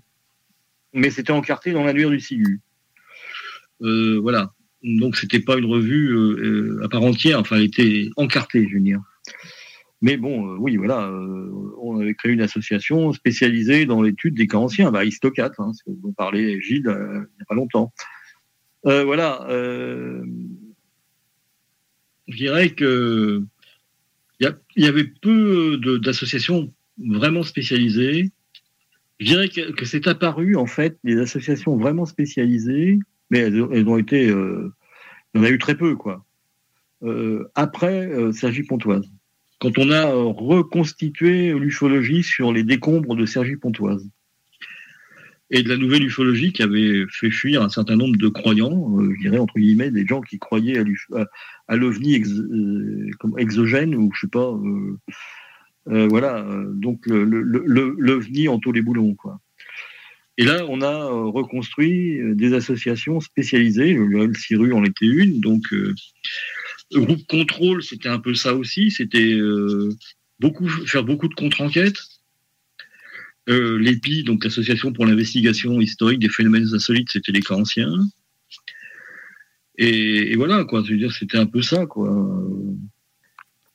euh, CIRU dans- sur l'informatique. euh, puis après, il y avait des comités régionaux euh, qui, qui regroupaient plusieurs associations. Euh, bah, C'était vraiment des groupes de- d'enquêteurs-chercheurs, quoi. Mais on peut pas dire que ce soit aller plus loin. Ou alors, je connais pas tout, toutes les. Enfin, je connais pas tout. hein. Il y a des choses effectivement qui m'échappent peut-être, euh, dont on pourrait parler ultérieurement si je vais, euh, disons, voir euh, plus avant le- le- le- les, les buts et les. Oui, c'est ça, en fait, le- les, les- les- les buts de certaines associations que je ne connais pas comme ça d'emblée. Voilà, on- on- voilà. on- C'est possible qu'il y aurait des choses, il y aurait peut-être des associations plus spécialisées euh, qui m'auraient échappé, c'est possible. hein. Euh, je, je ne suis pas, euh, il- je suis pas, comment dirais-je, l'homme universel. hein, je ne connais pas tout. Ouais, c'est- comme si tu demandais euh, si les groupes sur Facebook en ufologie sont spécialisés et tu sais que tout le monde parle de la même chose. Oui, voilà, c'est ça. Ah, tout, là, la plupart des groupes, ils faisaient de l'enquête hein, ou le recueil. mais généralement, c'était de l'enquête. Hein. Il avait été créé, c'était créé pour ça, hein, pour euh, alors faire de l'enquête dans leur secteur, hein, faire de l'en- oui, généralement c'était régional, local, même, ouais, voire local. hein. Mais c'était des groupes généralistes, je veux dire. Ils pouvaient pas euh, faire des articles euh, dans leur revue quand ils en avaient une, euh, sur des tas de, thèmes, hein, sur le monstre du Loch Ness, voilà, sur, je sais pas, les fées, les lutins, etc., mais aussi les ovnis. Voilà, il y avait. euh. Puis, des- puis ça pouvait être des, des études de fond sur les ovnis, comme euh, on, on fait euh, Thierry Pavédic, euh, Michel Monnery, Jacques Scorno euh, et, et d'autres. hein. Voilà. Alors, alors, je vais, dire quand même. alors, je reviens un peu pour me contredire moi-même. Hein, au moins, au moins, là, je suis honnête. Oui, il y avait un chercheur spécialisé, au moins un, qui publiait ce qu'on appelait les points bécassines. Euh, donc voilà. Lui, il était, c'était un spécialiste des, des R3. C'était Denis Bress, donc, dont on va récupérer prochainement les archives. Donc Denis Bress était vraiment un chercheur spécialisé dans les RR3. Il avait un catalogue mondial des RR3 qu'il publie régulièrement dans les points bécassines. Voilà. Et donc, tu vois, euh, il y a des choses qui m'échappent et qui me reviennent en- au fur et à mesure que, que l'on parle. Voilà. Après, les chercheurs euh, thématiques, il y en avait aussi, hein, des- mais qui n'ont pas publié spécialement euh, des choses de, sous forme de, de, de- comment dirais-je, de, newsletter. Quoi. Le point Bécassine, c'est une newsletter. Euh, voilà, publier des articles comme Jean Sider dans des revues, comme LDLN. Et, et en fait, oui, tu, Jean inter- était un, des premiers en France, sinon le premier, à s'intéresser au crop circle. Et c'est grâce à, lui que VK a, vu le jour, même s'il n'en est pas conscient. Parce qu'en fait, euh, je, je le rappelle souvent, euh, nous étions en 1983 dans un restaurant euh, du côté de Lieu Saint, si je ne m'abuse. Ouais, ça devait être ça, dans, en Seine-et-Marne. Et euh, il y avait euh, toute l'équipe du SIGU qui mangeait là et on, se préparait à faire une veillée. Et on s'est dit, on, a discuté, le thème a été à, à un moment donné, le phénomène ovni est trop pollué par des margoulins. On avait des noms en tête, mais bon, je ne veux pas vous les dire ici. Et donc, euh, il faudrait trouver un nouveau phénomène original qui ne soit pas pollué. On ne savait pas qu'il existait. C'était les crop circles. Parce qu'à l'époque, il n'était pas pollué hein, en Grande-Bretagne. Donc, euh, et on a découvert quelques mois plus tard les crop circles par Jean Sider.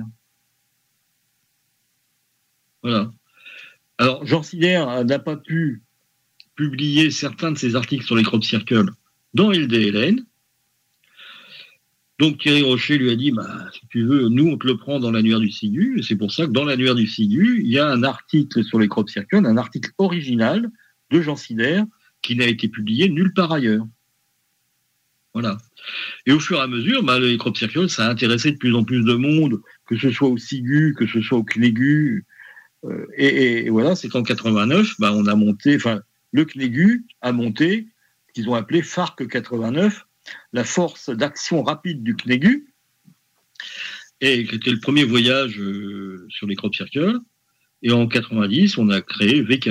Donc il y a eu VK 90, VK 91, VK 92 et VK 93. Voilà. Et ça a débouché sur euh, bah, le document de Gilles Munch, hein, sur euh, les, les- réflexions et les conclusions de VK. Voilà, qui, qui- qui fait date, hein, qui fait date et qui fait référence. Voilà, en fait, euh, voilà. Donc c'est quand même euh, quelque part euh, Jean Sider euh, qui nous a mis un peu le pied à l'étrier, hein. même s'il en est sûrement pas conscient. Mais voilà, comme quoi, c'est un chercheur de talent. On peut, on peut ne pas être d'accord avec lui. C'est un vrai chercheur de talent, Jean Sider. hein. Franchement, le gars, quand il fait quelque chose, il va jusqu'au bout. Ça, chapeau. Jamais il y avait eu un document, même aux États-Unis, il a été reconnu, son, son bouquin sur les, archives de, 97, de, de 1897. Même aux États-Unis, il a été reconnu comme un document essentiel. Tu vois? Pourtant, il y avait eu des études aux États-Unis là-dessus. Hein. Bah non, euh, bah, euh, Jean Sider, il a su faire quelque chose qui sortait de l'ordinaire. Après, ses recherches sur les cas rapprochés en 54, il a exhumé des tas de- de- d'articles de, presse totalement inconnus. Génial. Voilà, il allait. C'est c'est quelqu'un qui va jusqu'au bout. Quand il fait une recherche, il va jusqu'au bout. Voilà. Et ça, on peut lui reconnaître cette qualité. Est-ce que les hypothèses mises en avant par les associations se sentaient dans les revues qu'elles publiaient? Ah oui, bien sûr. Oui, oui, tout à fait. Il y avait quelques revues qui étaient plus neutres, je dirais, qui euh, ne prenaient pas trop parti pour telle ou telle hypothèse, mais qui, eux, faisaient de l'enquête. Moi, je, je parlais du, du, comment, du cercle vosgien lumière dans la nuit. par début, Est-ce qu'elles étaient subjectives ou objectives? Bah, euh, moi, je dirais que, euh, comme moi au début en ufologie, euh, on est tous plus ou moins subjectifs parce qu'on a tous une hypothèse de préférence. Généralement, c'est toujours la même au début. hein. On aimerait bien que ce soit extraterrestre. Très vite, on s'aperçoit que c'est compliqué, que c'est pas si simple que ça, qu'il y a plein de choses qui vont dans qui vont pas dans ce sens-là. Euh, mais ça, euh, on- n'est pas obligé de, de convaincre tout le monde là-dessus, hein, parce qu'on n'a pas convaincu tout le monde hein, que c'était beaucoup plus compliqué qu'il n'y paraissait, et que l'hypothèse extraterrestre n'est pas la seule recevable. Voilà, mais tu avais des associations qui étaient assez neutres dans leur, euh, comment dirais-je, dans euh, qui, qui étaient pragmatiques dans leurs conclusions. Voilà. Mais tu en avais d'autres, effectivement. On va dire quand même que LDLN est quand même très axé euh, hypothèse extraterrestre. Je suis désolé. Mais je veux dire qu'une très très bonne association, euh, très, je dirais, carrée comme le GEPA, aussi. Aussi. Alors après, Uranus, euh, on ne va pas dire, mais c'est encore pire. hein. Ils ont très très vite dérivé euh, vers même le complotisme, hein, je veux dire, parce que quand Guilleux publie un bouquin qui s'appelle Blackout sur les soucoupes volantes au milieu des années 50, on est déjà dans le début du complotisme. hein. Désolé. Et, et puis, euh, bah, euh, Uranus euh, s'est tourné vers des hypothèses plus ou moins diaboliques, avec euh, donc son, son responsable de l'époque, hein, Pierre Delval, qui est maintenant un nonagénaire ou un, ou un, un octogénaire, je ne sais plus, il est très vieux. Et sinon, bah, euh, d'Uranos, euh, ceux qui s'en sont retirés ont créé l'IMSA. Institut mondial des sciences avancées. Euh, c'est pas vraiment pompeux déjà comme titre. Et là, c'était vraiment hypothèse extraterrestre à 100%. Quoi. Il n'y avait pas de, d'alternative. Voilà. C'était ça ou rien. Mais voilà, mais bah ça, bon, bon, bah oui, mais ça fait partie, euh, euh, je dirais, de la sociologie de l'ufologie. L'étude sociologique de l'ufologie, c'est ça. C'est passionnant. C'est passionnant. Mais aujourd'hui, est-ce qu'il y a autant de revues ou est-ce que Internet a détruit les revues? Bah, les revues ufologiques, euh, pour l'instant, il y a quoi? LDLN, la Gazette de, du comment, la Gazette des mousquetaires, Des mousquetaires, ouais. des, des UFO, des- des mousquetaires du UFO. Et après, il y a des newsletters hein, comme euh, euh, euh, OVNI Media News de Didier Charnay. Après, il existe des, des gens qui font dans leur site, sur leur site internet ou sur leur page Facebook ou ailleurs, des choses qui ressemblent à des newsletters ou des revues. D'ailleurs le, le, euh, compte prendre en compte, c'est le cas de le dire, et les, les extraire, les numériser et les mettre en, en- en forme. Tu vois Euh, J'ai parlé par exemple de la croisade ufologique euh, euh, du- de l'ufologue normand du Jean Pi, là, euh, Guillaume Chevalier. Voilà. Il y a plein de numéros. On est- Il est au numéro, je sais plus, 200 et quelques. Et c'est des trucs qui, traînent. C'est des newsletters, ça tient sur deux pages des fois. Alors, c'est- ça vaut ce que ça vaut. Il, il a des idées euh, très particulières, hein, euh, la croisade ufologique, parce que euh, il y, a, il y a un côté médiéval de son, hein, et puis un, un côté euh, conspi, il y a un côté voilà on en voit beaucoup, j'en vois beaucoup. lui aussi, il, a- il doit avoir des migraines ophtalmiques, à mon avis. Alors voilà, bon, ça c'est mon point de vue. hein. Mais bon, c'est quelque chose qu'il faut conserver. C'est comme quand, euh, comment il, il s'appelle, l'ufologue de, de, Cour- de Courton-le-Bas, euh, son, nom m'échappe aussi, euh, dans Seine-et-Marne, nous a envoyé euh, Le Grand Secret, son, sa newsletter Le Grand Secret. Bon, il, nous manque les huit premiers numéros, mais, mais il, y en a une cinquantaine. C'était une newsletter, il nous envoyait ça tous les deux jours à peu près dans les années euh, 2005-2006, jusqu'à 2009, je crois. Et enfin, je dis non, après il en envoyait beaucoup moins, mais euh, il y, a, je sais pas combien de numéros, mais je les ai mis en page. Voilà. Et c'est une newsletter qui n'était pas en page du tout. C'était un petit peu euh, foutraque. Mais euh, voilà, c'est de l'information, c'est son point de vue. Il faut dire aussi qu'il y a des revues, là, même dans les revues que j'ai là, il y, a, il y a des revues qui ont été faites non pas par des associations, mais par des individus. Hein OVNI peut-être, par Yves Chausson. Hein c'est pas le seul. Il y a eu plusieurs individus qui ont fait leur propre revue. Voilà.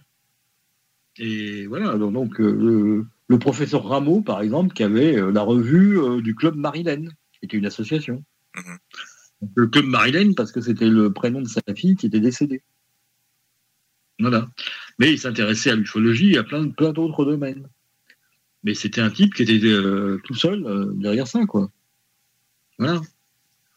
Après, euh, Moutet a fait des choses. euh, euh, Jean- Jean-Michel euh, qui faisait Encounters et euh, Rencontres, qui était euh, la version française d'une revue américaine sur les, les contactés. Voilà.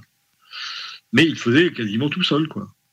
Voilà. Mais il y, a- plein de gens comme ça qui ont fait des, choses euh, euh, dans leur coin, euh, mais qui, qui avaient du, mal à les diffuser. C'est clair. Voilà. Voilà, par exemple, je vois là, euh, euh, comment il s'appelle euh, Patrick Geoffroy de Dijon, qui avait fait un truc qui s'appelait Psyloguide, tu vois, qui était un- une revue sur le psy. Mais il y avait des ovnis dedans. Mais il y a plein de, plein de gens qui, qui donc, de leur propre chef, ont, ont- fait des. Parce qu'il y a ça aussi, quoi. Il y a les revues d'associations, mais les revues d'individus. Les revues de personnes individuelles. Je peux t'en donner un une. Sphère, sphère, sphère ufologique. Euh, Alex Esco. Exactement. Bah, je l'ai là, là, je l'ai sous les yeux. Là. Je vois là, dans, dans, dans mes, ma, ma base de, de revues, là. Bah, il y a des revues où j'ai, euh, au niveau euh, du comment euh, de l'éditeur, bah, un point d'interrogation. J'ai une revue qui s'appelle Réseau Lumière. Je ne sais absolument pas qui, est, le, rédacteur en chef ou de quelle association. euh, il y a Pan Plus, par exemple. Pan Plus, comme les, les Pan. Pan Plus. Il y a eu un numéro. Je ne sais pas qui c'est qui l'a édité. Tu vois? Euh, bah là, donc, euh, ré- réseau, la réseau Lumière, il y a eu. est-ce qu'il y a eu des revues avec des noms assez insolites ou particuliers? Des, des noms insolites, euh, euh, on peut pas dire vraiment. euh, ouais. si, par exemple, il y en- il y en a une là qui est la revue d'une une association anti-secte, mais qui parle des, des- des ovnis, qui s'appelait Tout va bien pour ceux qui n'ont pas de problème. Tu vois Voilà. C'est marrant, quoi. Il y a, il y a une revue qui s'appelait Ras-le-bol. Voilà. Après, il y a des, des- des trucs euh, moins, euh, moins extraordinaires. Il y avait la fadaise aussi. La fadaise. Ça, c'était plutôt sur. euh, C'était Jean-Louis Brodu, du, et dont l'association s'appelait le FADA. Voilà. C'était essentiellement sur les- la cryptozoologie. Mais sur l'ufologie aussi. Est-ce que le groupe Contrôle avait une revue? Non, il n'a jamais eu de revue. Il a fait deux, trois mo- monographies, mais entre autres Hold Up. Et puis une monographie sur le cas de Sergi Pontoise aussi. Tu vois, euh, un, titre drôle, oui, il y en a un, quand même. Pour moi, c'est drôle. Mais il faut comprendre. c'est celui de l'œil du, de l'œil du sphinx de Philippe Marlin. La revue s'appelle Point de vue, image de l'ODS. C'est un plagiat de Point de vue, image du monde, qui s'occupe des, des- des têtes couronnées, tu sais. Oui, la- sa revue, c'est donc. euh, bon, ça, c'est- pareil, hein, c'est plutôt une newsletter. Enfin, c'est un quatre pages en papier glacé, mais c'est quatre pages, quoi. Et ça s'appelle donc Point de vue, image de l'ODS. ODS pour œil du sphinx. Voilà. Bon, c'est- mignon, c'est rigolo, quoi. Autrement, tes titres. Euh, euh, si, il y, a- il y en a un, ça, non, non, non, je. Euh, hop, hop, hop, hop, il doit être dans le coin parce que sinon, je sais pas où il serait. Voilà. Euh, une revue qui s'appelle. Alors, est-ce que je l'ai par là? Voilà. La licorne au pays d'Azur. Bonjour les licornes. Alors, c'est le Centre national de recherche de l'étrange. Dans, dans, dans comment Euh, En Moselle. Qui a publié euh, un certain nombre de numéros, mais j'en ai, j'en ai aucun. J'en ai aucun. Voilà, autrement, bah, tu as des tas de choses. Tu avais la ligne bleue survolée du, du, du CVLDLN, du Cercle Vosgien Lumière de la Nuit, bien sûr. Alors, bien sûr, pour les Québécois, ça va rien leur dire. parce que, parce qu'en fait, euh, la ligne bleue survolée, parce qu'en France, on parle toujours de la ligne bleue des Vosges. Alors, C'était le cercle vosgien. Donc, c'était dans les Vosges. Donc, la ligne bleue des Vosges, c'est-à-dire que le, le- le massif des Vosges est un massif ancien euh, de ballons, hein, ce qu'on appelle les ballons, parce que les, les- toutes les montagnes sont arrondies. Et Le ballon d'Alsace, quoi. voilà, les ballons d'Alsace, entre autres, mais il y en a d'autres. hein. Euh, et, et quand tu as euh, la chaîne euh, donc euh, des Vosges en, en arrière-plan, euh, tu vois tout le temps au-dessus une sorte de ligne bleue. C'est les nuages qui forment ça, quoi. parce qu'il y a beaucoup de lacs en plus, il y a des réverbérations de lacs, etc. Donc ça s'appelle la ligne bleue des Vosges. Voilà. Donc, bah, euh, comme c'était là en- en- dans les Vosges, ils ont appelé ça bah, la, la ligne, la ligne bleue survolée. On peut trou- Ah oui, si, si. Oh, alors celui-là, alors. C'est une association qui s'appelait le, le SEM à Aubignan, dans le, dans, dans le comment Aubignan, c'est dans le Vaucluse. Déjà, le président de cette association était vraiment euh, bizarre, Monsieur Li- Lienera, et euh, voilà, c'était un mec, euh, tu vois, euh, il était contre tout, contre tous les ufologues, c'était tous des cons, des bons à rien, Il- alors que les ovnis c'était vraiment du sérieux et c'était vraiment des extraterrestres. Donc, son, sa revue, donc je ne sais absolument pas combien on a eu de, numéros, mais il avait une revue, c'est sûr. Ça s'appelait Le Glaive de l'ufologie française. Voilà. Comme quoi. Hein. Alors, bien sûr, il y avait Frontières de la science, qui s'appelait Frontières de la science, hein, l'association d'études et de recherche ufologique. Voilà, qui était l'association de Patrice Soret. Après, tu as des choses, tu as Entité d'ici et d'ailleurs. Ben voilà, c'est un- une, une revue qui a eu cinq, euh, cinq numéros. Euh, C'était Geneviève Vankelef. Ça m'étonne Voilà. pas, Voilà. la connaissant. hein. Oui. Après, tu as plein de trucs. hein. As Découvrir l'insolite, euh, Dimension parallèle. Comme je disais, La croisade ufologique de Guillaume Chevalier, du Jean-Pi. Euh, voilà. Tu avais carrément des, comment, des, des, revues, des revues qui portaient le nom de l'association. Par exemple, là, j'ai Commission nationale de recherche sur les ovnis.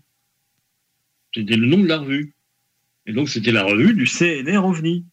Voilà. Tu avais la circulaire de la Golden Dawn OSS. Luxul Club. Le club des surhommes. Voilà. Enfin, je veux dire, c'était. j'ai- j'ai- je, je me suis introduit dans cette association, euh, euh, donc euh, en douce, pas en douce, mais enfin, bon. Et C'est de l'infiltration. Parce que c'était une, une association d'extrême droite qu'on a réussi à. Il y avait Thierry Rocher qui était infiltré, il y avait pendant un moment Pierre Lagrange qui était infiltré, et, et bon, on a fait péter le truc, quoi. Voilà, c'est ce qu'on voulait, ça peut faire péter le truc. Alors, euh, le cahier du réalisme fantastique aussi, donc là, on est dans le réalisme fantastique. Voilà. Après, bon, logosphère, bah, je tombe dessus, là, tu vois. Bon, il y a plein de choses, hein. il y a. Il y a Ufologie 29, le Mercure de Gaillon, euh, qui est le- le- la revue du CUFON, qui est le groupe ufologique de Gaillon dans, en- dans l'heure. Mais tu as des trucs, hein. tu avais le CEOF qui a publié Humofra. Donc c'était une revue uniquement sur Humo. Et il y a eu 60 numéros. On n'en a pas un seul. Il faut s'arrêter un instant, c'est l'heure de la dernière pause. Restez avec nous, on vous revient. Pas pour les Hey! Salut les WAC! Les frères barbus. C'est à toi qu'on parle. Les WAC, c'est les frères barbus. On a dit que là, il va y avoir des agents de sécurité qui vont avoir le droit de fouiller ton sac, voir s'il n'y a pas des armes à feu dedans, tout le traversier. Des traversiers genre euh, t- Québec-Lévis? Moi, c'est sûr Ouais, que la puis, prochaine fois que je prends le traversier, je me traîne une douzaine de gros dildos avec genre du dessus. ouais, c'est clair. Ouais, puis c'est ça, puis j'en profite en même temps pour dire que là, il y a une autre marche, là, ça s'appelle la marche des insoumis. euh, Puis, puis la manifestation, c'est pourquoi? ben, c'est pour tous. On toutes les mesures, là, faut aller voir. Parle-moi de ça. Une manifestation pour toutes. Toutes. Faites trois pharmacies euh, pour essayer de me trouver des lacets pour mes bottes. J'aimerais ça faire un... aller là-bas manifester pour ça. Je suis des lacets, là. Je pourrais me joindre un peu avec Ouais, vous là, pour votre manifestation Ouais, ouais. pour toutes. Ah, ok, ben ouais, ouais, c'est bien, c'est pas de top. Moi, je manifesterais contre euh, le copeau de bois qui est pas changé dans les cages de cochons dingues. En plus d'avoir ton réveil matin qui te fait chier, mets ton réveil soir à 22h les mardis. Les frères barbus.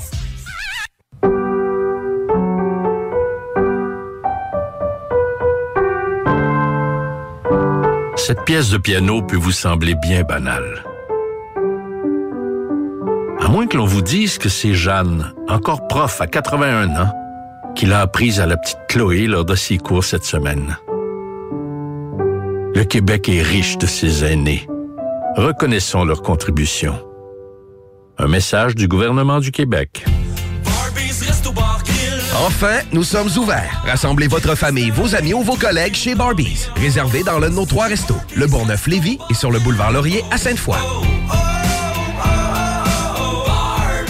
Si tu cherches une voiture d'occasion, 150 véhicules en inventaire, lbbauto.com.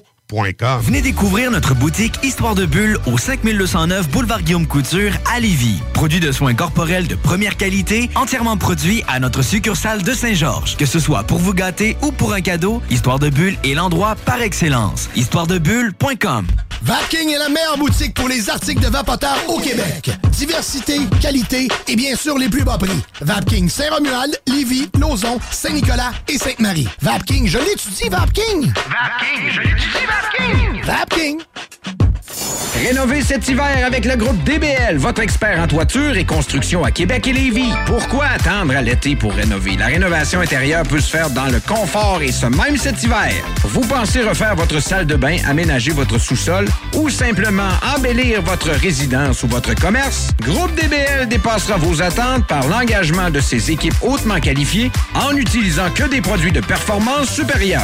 Groupe DBL cumule plus de 40 ans d'expérience. Planifiez vos projets dès en contactant Groupe DBL au 418-681-2522 ou en ligne à groupedbl.com. On a vu Castor, Mélile, Pit Caribou, Alpha, Noctem, Lasso. Non, Marcus, tu fais là? Est-ce que t'as la tourette de la microbrasserie? ou? Ouais, un peu, parce que là, c'est plein de bières que je vais déguster pendant mes vacances. Puis là, ben, je veux m'en souvenir lesquelles, puis où, puis quand. Non, casse-toi pas la tête. Là. Va au dépanneur Lisette. 354 des Ruisseaux à Pintante. Ils ont 900 produits de microbrasserie. Tu vas la retrouver, ta bière. Inquiète-toi pas. Quand je peux apprendre? Quand tu veux, Marcus. Quand tu veux. Ouais, quand tu veux! Ah, vous avez raison. La place, c'est le dépanneur Lisette, au 354 Avenue des Ruisseaux à Pintante.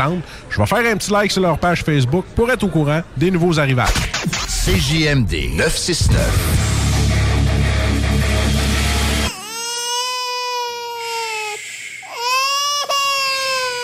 Bienvenue les paupières. Avertissement. Cette émission a pour but de porter l'auditoire à réflexion. C'est pourquoi la direction de la station souhaite vous rappeler que chaque affirmation mérite réflexion. Il ne faut rien prendre comme vérité simplement parce que c'est dit, car tout ceci demeure des théories ou la perception de chacun. Nous vous recommandons de garder un esprit critique et sceptique sur ce que vous entendez ici comme ailleurs. Bonne écoute, bonne réflexion. Bienvenue dans la zone.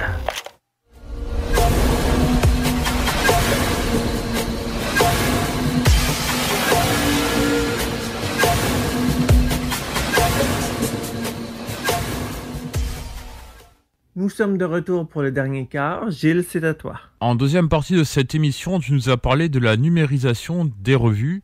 Peux-tu nous en dire plus? Alors, euh, on, on a euh, bien sûr euh, numérisé aussi des revues euh, belges.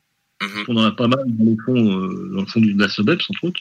Entre autres, la collection complète du bulletin du Buffeuil, qui est une association euh, qui a eu un numéro zéro en 1954. Et il a fallu attendre 10 ans pour avoir le numéro 1, en 64. Voilà. Donc, il y a eu 55 numéros, exactement. Et ils ont tous été numérisés. Ils sont tous en ligne sur le, euh, sur euh, le site de l'AFU. Également. Alors, également, euh, un certain nombre de, alors, on a numérisé un certain nombre de bulletins du Gezag. Parce qu'il y a eu quand même, euh, ils en sont au numéro, euh, enfin, aux dernières nouvelles, hein, ils étaient euh, au numéro 114. C'est quand même pas mal. Et, mais par contre, la version euh, néerlandophone donc du, du qui s'appelle euh, SVL, alors c'est du flamand, alors là, excusez-moi, hein, l'accent n'y est pas. Donc c'est Tijdschrift, n'est-ce pas? Voilà.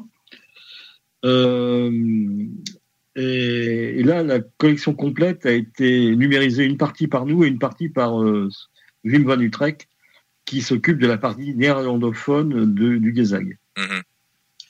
Voilà. Donc c'est aussi sur le site de, de l'AFU. Il y a 20 numéros. Est-ce que la FU possède toutes les revues que tu as dans ta base de données? Ben non, il y en a où on n'a pas les, les- les droits. Tant qu'on n'a pas les droits, ça reste chez nous. hein.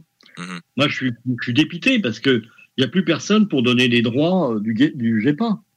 Alors, tout est numérisé. Les 50 et quelques numéros sont numérisés. Et ils sont là en attente parce qu'on n'a personne.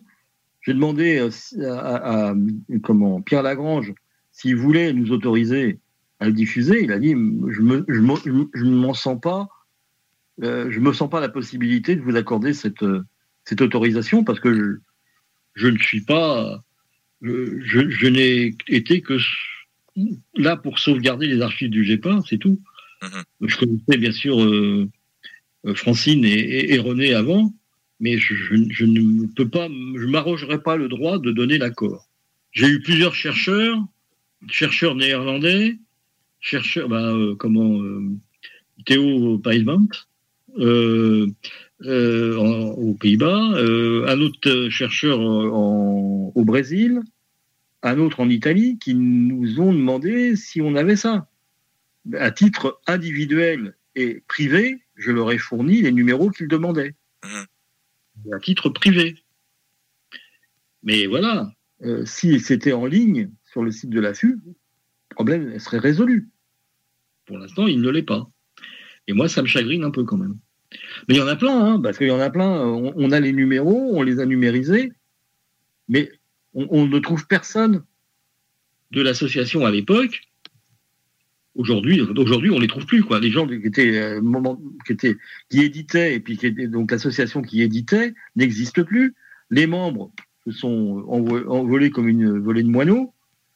Aujourd'hui, on trouve plus personne et on ne sait pas à qui s'adresser pour avoir un accord pour le diffuser. Mais on ne va pas anticiper en disant bon, on aura peut-être un accord un jour, allez-y. Non, on, on peut avoir des problèmes, des problèmes juridiques. C'est clair. C'est pas la peine. C'est pas la peine. On n'est pas là pour ça. On fait les choses dans les règles. Il y en a qui s'en foutraient, hein. il y en a qui s'en foutent d'ailleurs, hein, qui publient des trucs sur leur site, ils n'ont pas les droits de les publier. Ils, copient, ils copient des vidéos et qui les mettent sur leur site, ils n'ont pas les droits de les diffuser. Et tu connais ça, toi. hein. Ah oui. D'accord. Il n'y a pas que toi, malheureusement. Mais pour les revues, il y en a qui ont mis des trucs en ligne. Je les ai récupérés. Mais ils n'avaient pas à les mettre en ligne. Ils n'avaient pas d'autorisation de les mettre en ligne. Bon, bien, je suis bien content qu'ils les aient numérisés à ma place, mais c'est, voilà, dans le frigo. Attends. Voilà. Mais on en a effectivement, on a plus de revues numérisées qui ne sont pas diffusées que de revues qui on a qu'on a pu diffuser sur le site de l'affût. C'est clair. Parce qu'on trouve personne pour nous donner d'accord. Et si jamais on écoute, enfin, il y a peut-être des auditeurs euh, en écoutant euh, cette émission qui ont des revues chez elles, elles peuvent l'envoyer au saut. Tout à fait, bien sûr. Bien sûr. Alors, je peux leur donner l'adresse. Hein, euh, donc, So Archive OVNI, boîte postale 19, 91 805, Brunois, CEDEX. France, si ça vient de l'étranger. Bien sûr, bien sûr. Toutes les revues francophones, on est preneurs. Toutes les revues en général, mais francophones, des choses. Alors, là, par exemple, on nous a euh, proposé, et c'était super gentil, des gens que vous avez rencontrés, que tu as rencontrés euh, à comment Au symposium. à Rennes-Lyon, hein, au symposium. Euh, il s'appelait Lagarde aussi, un couple. Et ils nous ont dit, bah voilà, on a, euh, je cherchais à numériser les, les revues, on a, j'ai numérisé tous mes LDLN. Bah, sauf qu'on les a tous numérisés. Donc on dit, bah malheureusement, voilà, euh, on les a tous numérisés. Surtout ceux que les numéros que vous nous donnez, là, on les a vraiment tous numérisés. Ils sont en partie en ligne d'ailleurs, hein, parce que jusqu'au numéro 300, ils sont en ligne. Euh, par contre, il nous, il nous a envoyé euh, plusieurs autocollants LDLN historiques, vous savez, des années 70. Ah, super sympa, moi je suis. euh, je- ça serait bien que ce soit des, un mec qui, qui s'est intéressé aux UFO. Il a l'air, il a l'air bien. Il mérite ses revues déjà. Je trouve ça intéressant. Mec, il a une bonne, une bonne initiative, même si ça le fait par ailleurs. C'est l'initiative qui est intéressante. Donc voilà, ça serait quelqu'un, euh, ça serait bien. Alors il est du côté de Toulouse. Alors il connaît peut-être le CIPO, je sais pas, hein, je sais pas du tout. Mais voilà, ça serait pourquoi pas un- quelqu'un d'intéressant. Bon, Le CIPO a une revue ou pas? Pas du tout pour l'instant, ils n'ont rien. Non, mais euh, sinon, bah, effectivement, les gens qui ont des revues. Alors, euh, ce, qui est ce qui serait intéressant, c'est que bah, euh, qui nous contactent soit par la page Facebook du SO, soit par, euh, par Internet via notre, notre adresse électronique. euh, que tu pourrais mettre, je sais pas, euh, c'est SO Archive OVNI, mais archive, c'est SO, S-C-E-A-U, archive, A-R-C-H-I-V, ovni, arrobase, yahoo.fr. Voilà. Parce que, euh, bon, les gens peuvent nous fournir, euh, nous envoyer des revues. On des LDLN, on en a à foison, on ne sait pas quoi en faire. Mais euh, ce qu'on aimerait préalablement, c'est avoir une liste. Voilà. Ils peuvent nous l'envoyer à la boîte postale sous forme papier ou par Internet, euh, par l'adresse que je viens de donner. Alors, je dis bien SO Archive OVNI, SO, S-C-E-A-U, Archive, A-R-C-H-I-V, OVNI, tout, en, tout attaché, arrobase yahoo.fr. Voilà, donc oui, on préfère, euh, enfin, préalablement, avoir un listing de ce que les gens possèdent et, souhaiteraient nous remettre. Voilà. Parce qu'il y a des revues qu'on a, mais euh, une collection de plus, ce n'est pas négligeable. Ça peut permettre de déposer ça dans un autre centre d'archives que, que les archives nationales ou que les, les archives euh, départementales euh, des Bouches-du-Rhône à Marseille ou les archives départementales euh, de Metz en Moselle ou de Nancy en Meurthe-et-Moselle. Ou ailleurs, à Strasbourg, à Lille, ou partout où on a des contrats quoi, de dépôt. Est-ce que tu as des revues ufologiques provenant des dom-toms Oui, oui, oui. Euh, ça s'appelle La Fémanie. Ça vient de la Réunion. C'est la seule. Et rien de la Guadeloupe et Martinique, quoi. Martinique, Guadeloupe, Guyane, rien. Tahiti, rien. Nouvelle-Calédonie, rien. Oui, oui, c'est vrai. hein, euh, La France est encore un pays où il y a des, des dom-toms, donc des anciennes colonies. Et concernant le Québec, tu as combien de revues à peu près? Ah bah, euh, je dis, euh, euh, au niveau nombre de revues, euh, euh, euh, je suis où là? Ah oui, euh, re- euh, oui, euh, Québec. Québec, Québec, c'est avant. Donc j'ai euh, j'ai récolté 22 titres. Mais il y a une, il y a une revue enfin, qui est complètement numérisée par le. Hein, Le SO l'a numérisé euh, tous les numéros. On avait, c'est euh, la revue UFO Québec de Marc Leduc. Et c'est aussi disponible sur, sur le site de l'AFU. D'ailleurs, donc il y, a- il y a trois revues en fait qui sont sur le site de l'AFU. Donc euh, UFO Québec, il y a toute la collection entière, du numéro 1 au numéro 28. Et en- ensuite, il y a la déclinaison de bah, après euh, Marc Leduc a fait des choses moins, moins, je dirais, euh, moins léchées, si j'ose dire, parce que la UFO Québec c'était une belle revue. hein. Et ça s'est ensuite appelé le BUFO, le bulletin d'information ufologique. Et ensuite, ça s'est encore un peu baissé, ça s'appelait la LIUFO, la lettre d'information ufologique.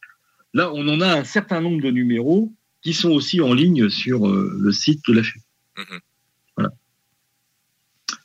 Voilà, donc euh, c'est essentiellement ça qu'on a euh, pour le Québec francophone.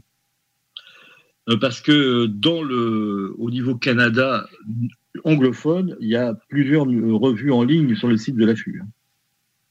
Mais anglophone. Et en francophone, il n'y a que ces trois-là. Et c'est le saut qui a fait tout le boulot. À part le Sceau et l'AFU, y a-t-il d'autres associations d'archives dans le monde? Euh, oui, au Portugal, il y a ça, c'est sûr. Euh, parce qu'on été rentré en contact grâce à Thierry Rocher avec quelqu'un qui il y a, il y a apparemment un saut, l'équivalent du saut en Portu- au Portugal. Tu vois? Oui, oui, je pense que c'est très bien. Mais justement, euh, il parle français, le gars. Donc, euh, je j'ai pas eu le temps de le recontacter depuis le mois de décembre. Mais effectivement, ça serait intéressant de les contacter. On n'a pas beaucoup de, donc, euh, euh, de, de, de- ni de livres, ni de revues lusophones. hein, donc, euh, en portugais. Mais euh, il serait peut-être intéressant de voir euh, s'il y a des, ch- des, des, des- comment, des copies de, de, de- de documents qu'on pourrait échanger. Des, lettres, par exemple, d'ufologues portugais qui seraient arrivés, par exemple, à SOS OVNI ou chez Michel Figuet, je sais qu'il y en a. Faire des copies pour cette association portugaise. Et eux, s'ils avaient des, des, des, des- des- comment, des courriers provenant de France, que le problème, il est là. Quand on envoie un courrier, tu gardes pas toujours une copie. Aujourd'hui, c'est facile avec le numérique. hein, tu as toujours une copie de ton, ton, ton message. Mais quand on tapait à la machine, c'était pas le cas. Il y avait des gens qui faisaient un- une copie carbone. Il y a plein de ufologues qui l'ont fait. Et Dieu, Dieu, Dieu les remercie. Non, non, les ufologues les remercient. Nous, l'OSO, on les remercie parce qu'on a des traces de leur euh, courrier. Mais c'est pas toujours le cas. Alors, il y a des trucs qui partent à l'étranger, vers, des ufologues à l'étranger, et en fait, on n'a plus de traces. On a parfois la réponse, mais on n'a pas, le, on pas le, courrier initial. Alors, c'est bien de pouvoir, avec des ufologues étrangers, échanger ce type de documents. Eux, ils seront sûrement très contents d'avoir des, revues, des, courriers qui viennent du Portugal, dont ils n'ont pas la trace, parce que c'était destiné à des Français. Et, et nous, on a envoyé, des ufologues ont envoyé des, des- des courriers au Portugal, et on serait bien content de les récupérer pour les mettre dans les dossiers adéquats. Eh oui. Il y a des échanges comme ça qui sont possibles et qui sont intéressants. Mais quand on regarde le site de l'AFU, on peut remarquer qu'il manque les pays asiatiques. Oui, ils ont rien fait pour l'instant là-dessus, mais c'est compliqué parce que c'est des langues qui sont qui sont pas lisibles facilement, quoi. Euh, Bon, le, le russe, bon, c'est- pas facile non plus. Hein. Euh, ben, certains, le- la Bulgarie euh, est aussi en comment en, cyrillique, donc euh, c'est pas facile. Mais tout ce qui est en, en- en alphabet latin, c'est quand même ce qui est majoritaire dans le monde. Euh, ce qui est majoritaire dans le monde, c'est quand même, à part la- les pays asiatiques, comme tu dis, l'Inde aussi, c'est que il y a le français, l'espagnol, le portugais et l'anglais. C'est les quatre langues principales à part les langues asiatiques. L'italien aussi. L'italien, oui, mais l'italien, il, est italo-italien. Il y a peu de revues italiennes euh, qui soient écrites en italien euh, ailleurs qu'en Italie. quoi. En France, il y a des le, euh, euh, le français, eh ben, il s'est diffusé partout. Hein. Mais euh, les ufologues archivistes du futur, s'ils doivent numériser toutes les revues qu'il y a dans le monde, c'est l'histoire sans fin.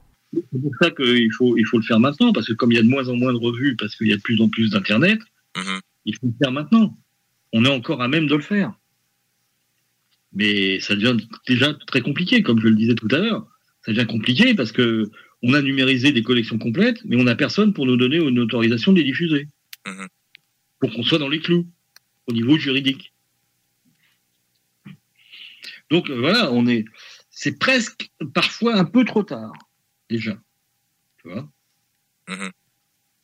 Alors, euh, on a fait le boulot. Au niveau papier, elles sont aux archives nationales, en, en grande partie, hein, je veux dire. Il y en a aussi à Marseille, il y en a aussi à Metz et bientôt à Nancy. Mais euh, il y en a plein qui sont numérisées et voilà, elles sont numérisées, numérisées, voilà. C'est bien. Mais on- elles sont pas diffusables pour l'instant. Sous cette forme numérisée. Voilà. On peut les déposer dans les archives, hein, où les gens peuvent les consulter à titre privé, mais on ne peut pas les mettre euh, à, destination du public sur un site comme le site de l'affût. Donc on n'aura pas une autorisation de quelqu'un qui a été. Alors ça peut pas, ça peut, ça ne peut pas être n'importe qui non plus. Ça peut pas être le premier adhérent venu, hein, et à condition qu'il nous, qu'il nous puisse nous confirmer qu'il était bien adhérent. Mais euh, ce serait euh, trouver un ancien membre du bureau à une époque euh, quelconque, hein, parce que ça peut évoluer, les membres du bureau, ou, ou euh, le, le- le- le- comment, euh, le rédacteur en chef euh, de la rue, ou quelqu'un comme ça, quel- quelqu'un qui avait une, euh, comment dirais-je, qui avait euh, un poste, un titre au niveau de l'association, ou au niveau de, de l'édition de la revue. Voilà. Voilà. C'est- très compliqué. On finit par, dans certains cas, on est arrivé un peu tard. Voilà. Mais euh, il n'empêche que moi, j'ai des numérisations de revues qui datent de 2005. Ça fait bientôt 20 ans. C'est pas moi qui les ai faites. hein. C'est en- entre autres des re- des- des- plusieurs numéros du, du, du GEPA qui ont été faits par quelqu'un, on ne sait pas qui c'est. Encore une fois. Les les revues appartenaient au, au, au- au CEPS de, de Boulogne-sur-Mer, donc le Cercle d'études des phénomènes spatiaux, euh, dont on a récupéré les archives par ailleurs, mais pas ces numéros de, du GEPA. Donc ils ont été numérisés par quelqu'un, on ne sait pas qui. C'était pas l'ancien responsable de la- de l'association, c'est sûr. Mais voilà, donc euh, c'était pas Claude Plessis, hein, il s'appelait Claude Plessis le responsable. C'était pas lui qui l'avait numérisé, c'est sûr. C'est faux- c'est. Ses deux fils nous l'ont confirmé. Pas lui, c'est quelqu'un d'autre. Alors il y avait quelqu'un qui avait plus ou moins repris l'association euh, dans les années 90, début des années 2000, qui s'appelait Ismaël Bélial, et on n'a jamais eu de traces de ce gars-là, et c'est peut-être lui qui l'a fait, et qui l'a mis en ligne. Voilà, peut-être qu'il avait l'autorisation de Plessis de le faire, hein, c'est pour ça qu'il l'a mis en ligne. Il avait mis aussi quelques numéros de LDLN. Deux ou trois numéros de LDLN. Mais là, je sais pas s'il avait eu l'autorisation pour le faire. Enfin voilà. Mais sauf que c'était complètement anonyme, toi. Et c'est un truc qui a complètement qui a disparu. Je sais plus où c'était la dernière fois que je l'ai vu. Enfin, ça, ça a migré sur plusieurs sites. euh. Mais le gars qui l'a fait lui-même, euh, on n'a pas. on- je n'ai pas euh, la certitude de si c'est Monsieur Bélial ou qui, quiconque d'autre. Je sais pas. Voilà. Mais euh, c'est sûr que tu as des, des choses pour lesquelles on va avoir du mal à, à trouver, euh, à trouver des, personnes euh, qui vont nous donner le- le-. Alors si ça intéresse les Québécois, je vais leur donner la liste des revues canadiennes, donc francophones ou non, du Québec, du Québec et des alentours. Alors, il y a deux revues. euh, il y a une revue qui s'appelle l'AFA, l'unique revue de l'insolite au Canada. Euh, c'est Jean Cazot, qui s'est ensuite appelée la Nouvelle AFA. Il y a la revue Aquarius du Buffon Québec, et qui s'est ensuite appelée Le Vigilant. Il y a euh, la revue Astro Univers, qui était la revue d'étudiants qui avait créé une association qui s'appelait le CCIC à Sherbrooke. Il y avait le bulletin du CCEPI, donc qui était aussi le Cercle canadien d'études des phénomènes insolites. J'ai trouvé ça sur Internet. Il y avait juste les couvertures qui étaient numérisées. Alors, ils avaient une deuxième revue qui s'appelait Monde Insolite. C'était toujours le CCEPI. Après, euh, ça c'est pareil, ça s'appelait, c'est un truc bizarre, hein, le Club Solaris qui avait publié des cahiers de l'initié, la saga des ovnis. Euh, Christian Page qui a édité Enigma, la revue de l'actualité insolite. Ensuite, François Bourbeau qui avait donc euh, euh, publié Fusion Nouvelle Génération et la revue Alter Ego. Alors là, quelque chose de hyper rare parce que ça date des années 50. C'était donc Laurent Potvin, qui était le responsable du club des amis du courrier interplanétaire du Canada, à Farnham, qui publiait pour les Français, enfin pour les francophones, deux newsletters, qu'on n'appelait pas ça comme ça à l'époque, une qui s'appelait Extrait 2, et qui est en fait des traductions d'articles en anglais à l'usage des ufologues européens francophones. Et une autre qui s'appelait Lettres du Canada et qui était à peu près l'équivalent hein, euh, de, de, de Extrait 2. Après, il y avait Psylogue de Louis Bélanger, donc, euh, qui était à, Saint-François-du-Lac. Ensuite, il y a la revue Le Québec sceptique euh, des sceptiques du Québec, qui est une grosse revue, hein, il y a eu 99 numéros. Ensuite, il y a la revue Réflectivité, euh, ça date des années 80, c'est le mouvement Urantia à Verdun, au Québec. Ensuite, la revue Rencontre OVNI du CCUQ. La revue des sceptiques du Canada, c'est pas la même que l'autre, hein, qui est donc euh, la revue euh, des sceptiques du Québec aussi. Donc, c'est des sceptiques du Canada. hein. Ensuite, il y a La Trace, qui est la revue de SOS OVNI Québec. Et ensuite, bah, les, autres, les derniers, c'est UFO Québec, donc de, de Marc Leduc hein, et, Claude euh, Macduff, un dollar des Ormeaux. Et ensuite, il s'est décliné donc en bi-UFO et li-UFO. Voilà, ce sont les revues québécoises. Hum, Connu. Connues, de nous. Et peut-être que au Garpon, bah, j'ai l'impression que le Garpon en connaît plus, mais là, je, suis- je, je- je suis en contact avec euh, Yann Vadnet, et donc on va mettre un peu ça à jour. Peut-être que lui, d'ailleurs, il y a des revues que j'ai là qu'il ne connaît pas. Moi, je dirais par exemple Astro Univers, je suis pas sûr qu'ils connaissent, hein, à Sherbrooke. C'était des, étudiants. Et moi, je l'ai trouvé euh, par hasard euh, sur le site de, de où il y a juste une, une photo de, la, de la page d'un des numéros. Et apparemment, il y aurait eu combien de numéros? Trois numéros. Comme les- la recherche de revues ufologiques. C'est pareil, c'est passionnant. C'est- Moi, je dirais que c'est ça qui me fait marcher en ufologie. Voilà. C'est pas aller faire des enquêtes. Bon, ça peut arriver que j'ai en faire une ou deux comme ça, en dilettante, si j'ose dire. Mais moi, ce qui me fait marcher, c'est l'archive. C'est clair. C'est trouver. Parce que on dit ouais, mais bon, là, on a. moi, ça me fait marrer. Euh, Il y, a- il y a certains qui me disent mais oui, on a un échantillon suffisamment important. Non, non, non, non, non, pas du tout. Parce que dans la presse belge, par exemple, on a trouvé des choses sur les, le V7, par exemple. Il y a des journalistes belges, comme ils sont à côté de l'Allemagne, ils sont allés voir le mec à Bremenhaven, Schreiber. Ils sont allés l'interviewer. Ils sont les seuls à l'avoir- fait. Le reste des autres pays francophones, c'est juste à partir des, des, comment, des dépêches de presse de l'AFP qu'ils ont fait leurs articles. Ils sont pas allés interviewer le mec. Les Belges l'ont fait. Ils sont allés le voir à Bremenhaven. Eh bien, Gilles, je te remercie d'avoir répondu à toutes nos questions. Bah, je t'en prie, c'était avec un grand plaisir. À voir pour d'autres trucs, hein. et même pour reparler des revues encore une fois, parce qu'il y a des choses que j'ai pas eu le temps de dire. Il y a plein de choses que j'ai pas dit. Et voilà. Là, je suis en train d'écrire un article. euh, J'espère qu'il va apparaître dans un collectif qui devrait être édité euh, dans les dans les années à venir. hein, le, le- le collectif numéro 2 de Thierry Pinvidic.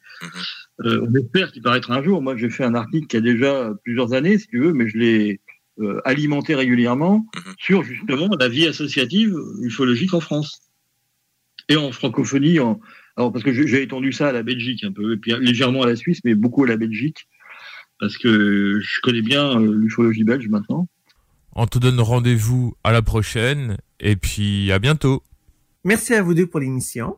Merci à toi également, car sachez, chères auditrices et auditeurs d'enquête de terrain, c'est que Jenny, elle bosse beaucoup, elle se donne à fond, et il faut la remercier énormément. On se retrouvera en avril pour une autre émission d'enquête de terrain. Exactement. La semaine prochaine, ce sera au tour de l'AQU. D'ici notre retour, prenez bien soin de vous. À la prochaine. Au revoir. Aussi. Garage les pièces CRS. Sur la rue Maurice-Bois à Québec. La fiabilité même, sans payer pour un grand brand pour rien. Garage les pièces CRS. Depuis 1991, on fait toutes les marques. On met votre véhicule en marche au meilleur prix. Pas de cassage de tête. La mécanique au meilleur rapport qualité-prix. C'est Garage les pièces CRS.com. Tu cherches une job payante ou tu désires changer de carrière pour un emploi plus motivant avec un excellent taux de placement? La solution, Aviron Québec. Aviron Québec t'offre des formations qui, en l'espace d'un an seulement, peuvent changer ta vie. Les DEP en soudage-montage et en soutien informatique font partie des diplômes les plus en demande en ce moment sur le marché du travail. Chez Aviron Québec, tout est pensé avec un seul objectif en tête, que votre formation vous aide à trouver un emploi rapidement dans les jobs les plus en demande. Faites vite, il est encore temps de s'inscrire pour la session d'hiver. Tous les détails sur avironquebec.com 418 529 1321. Aviron bâti chez nous ton avenir. Satire Productions veut que tu te joignes à son équipe croissante dans le domaine de l'audiovisuel. Dans la région, nous sommes la grosse boîte événementielle à l'échelle humaine. Commis d'entrepôt, technicien audiovisuel, sonorisateur, éclairagiste, si t'es motivé à te joindre à une équipe en action, nos besoins sont grands. Chez Satire, on te paye et on t'offre des conditions à ta juste valeur qui rendront tes amis techniciens jaloux. Visite l'onglet carrière au satirproduction.com pour postuler dans une entreprise tripante aux valeurs humaines. Satireproduction.com C'est déjà commencé le patro embauche pour le camp de jour Néo cet été. Ah oui, ça me tente. J'ai juste des bons souvenirs de mes étés au camp. Là, je serais payé. Hmm. Imagine, une belle gang, du fun en masse, c'est bien payé, puis en plus, t'as tous tes soirs et tes week-ends. Puis il me semble que je te vois bien passer l'été à jouer dehors. C'est décidé, ma job cet été, ce sera le camp. When you make decisions for your company, you look for the no-brainers. If you have a lot of mailing to do, stamps.com is the ultimate no-brainer. Use the stamps.com mobile app to mail everything you need to keep your business running with up to 89% off USPS and UPS. Make the same no-brainer decision as over 1 million other businesses with stamps.com. Use code PROGRAM for a special offer. That's stamps.com, code PROGRAM.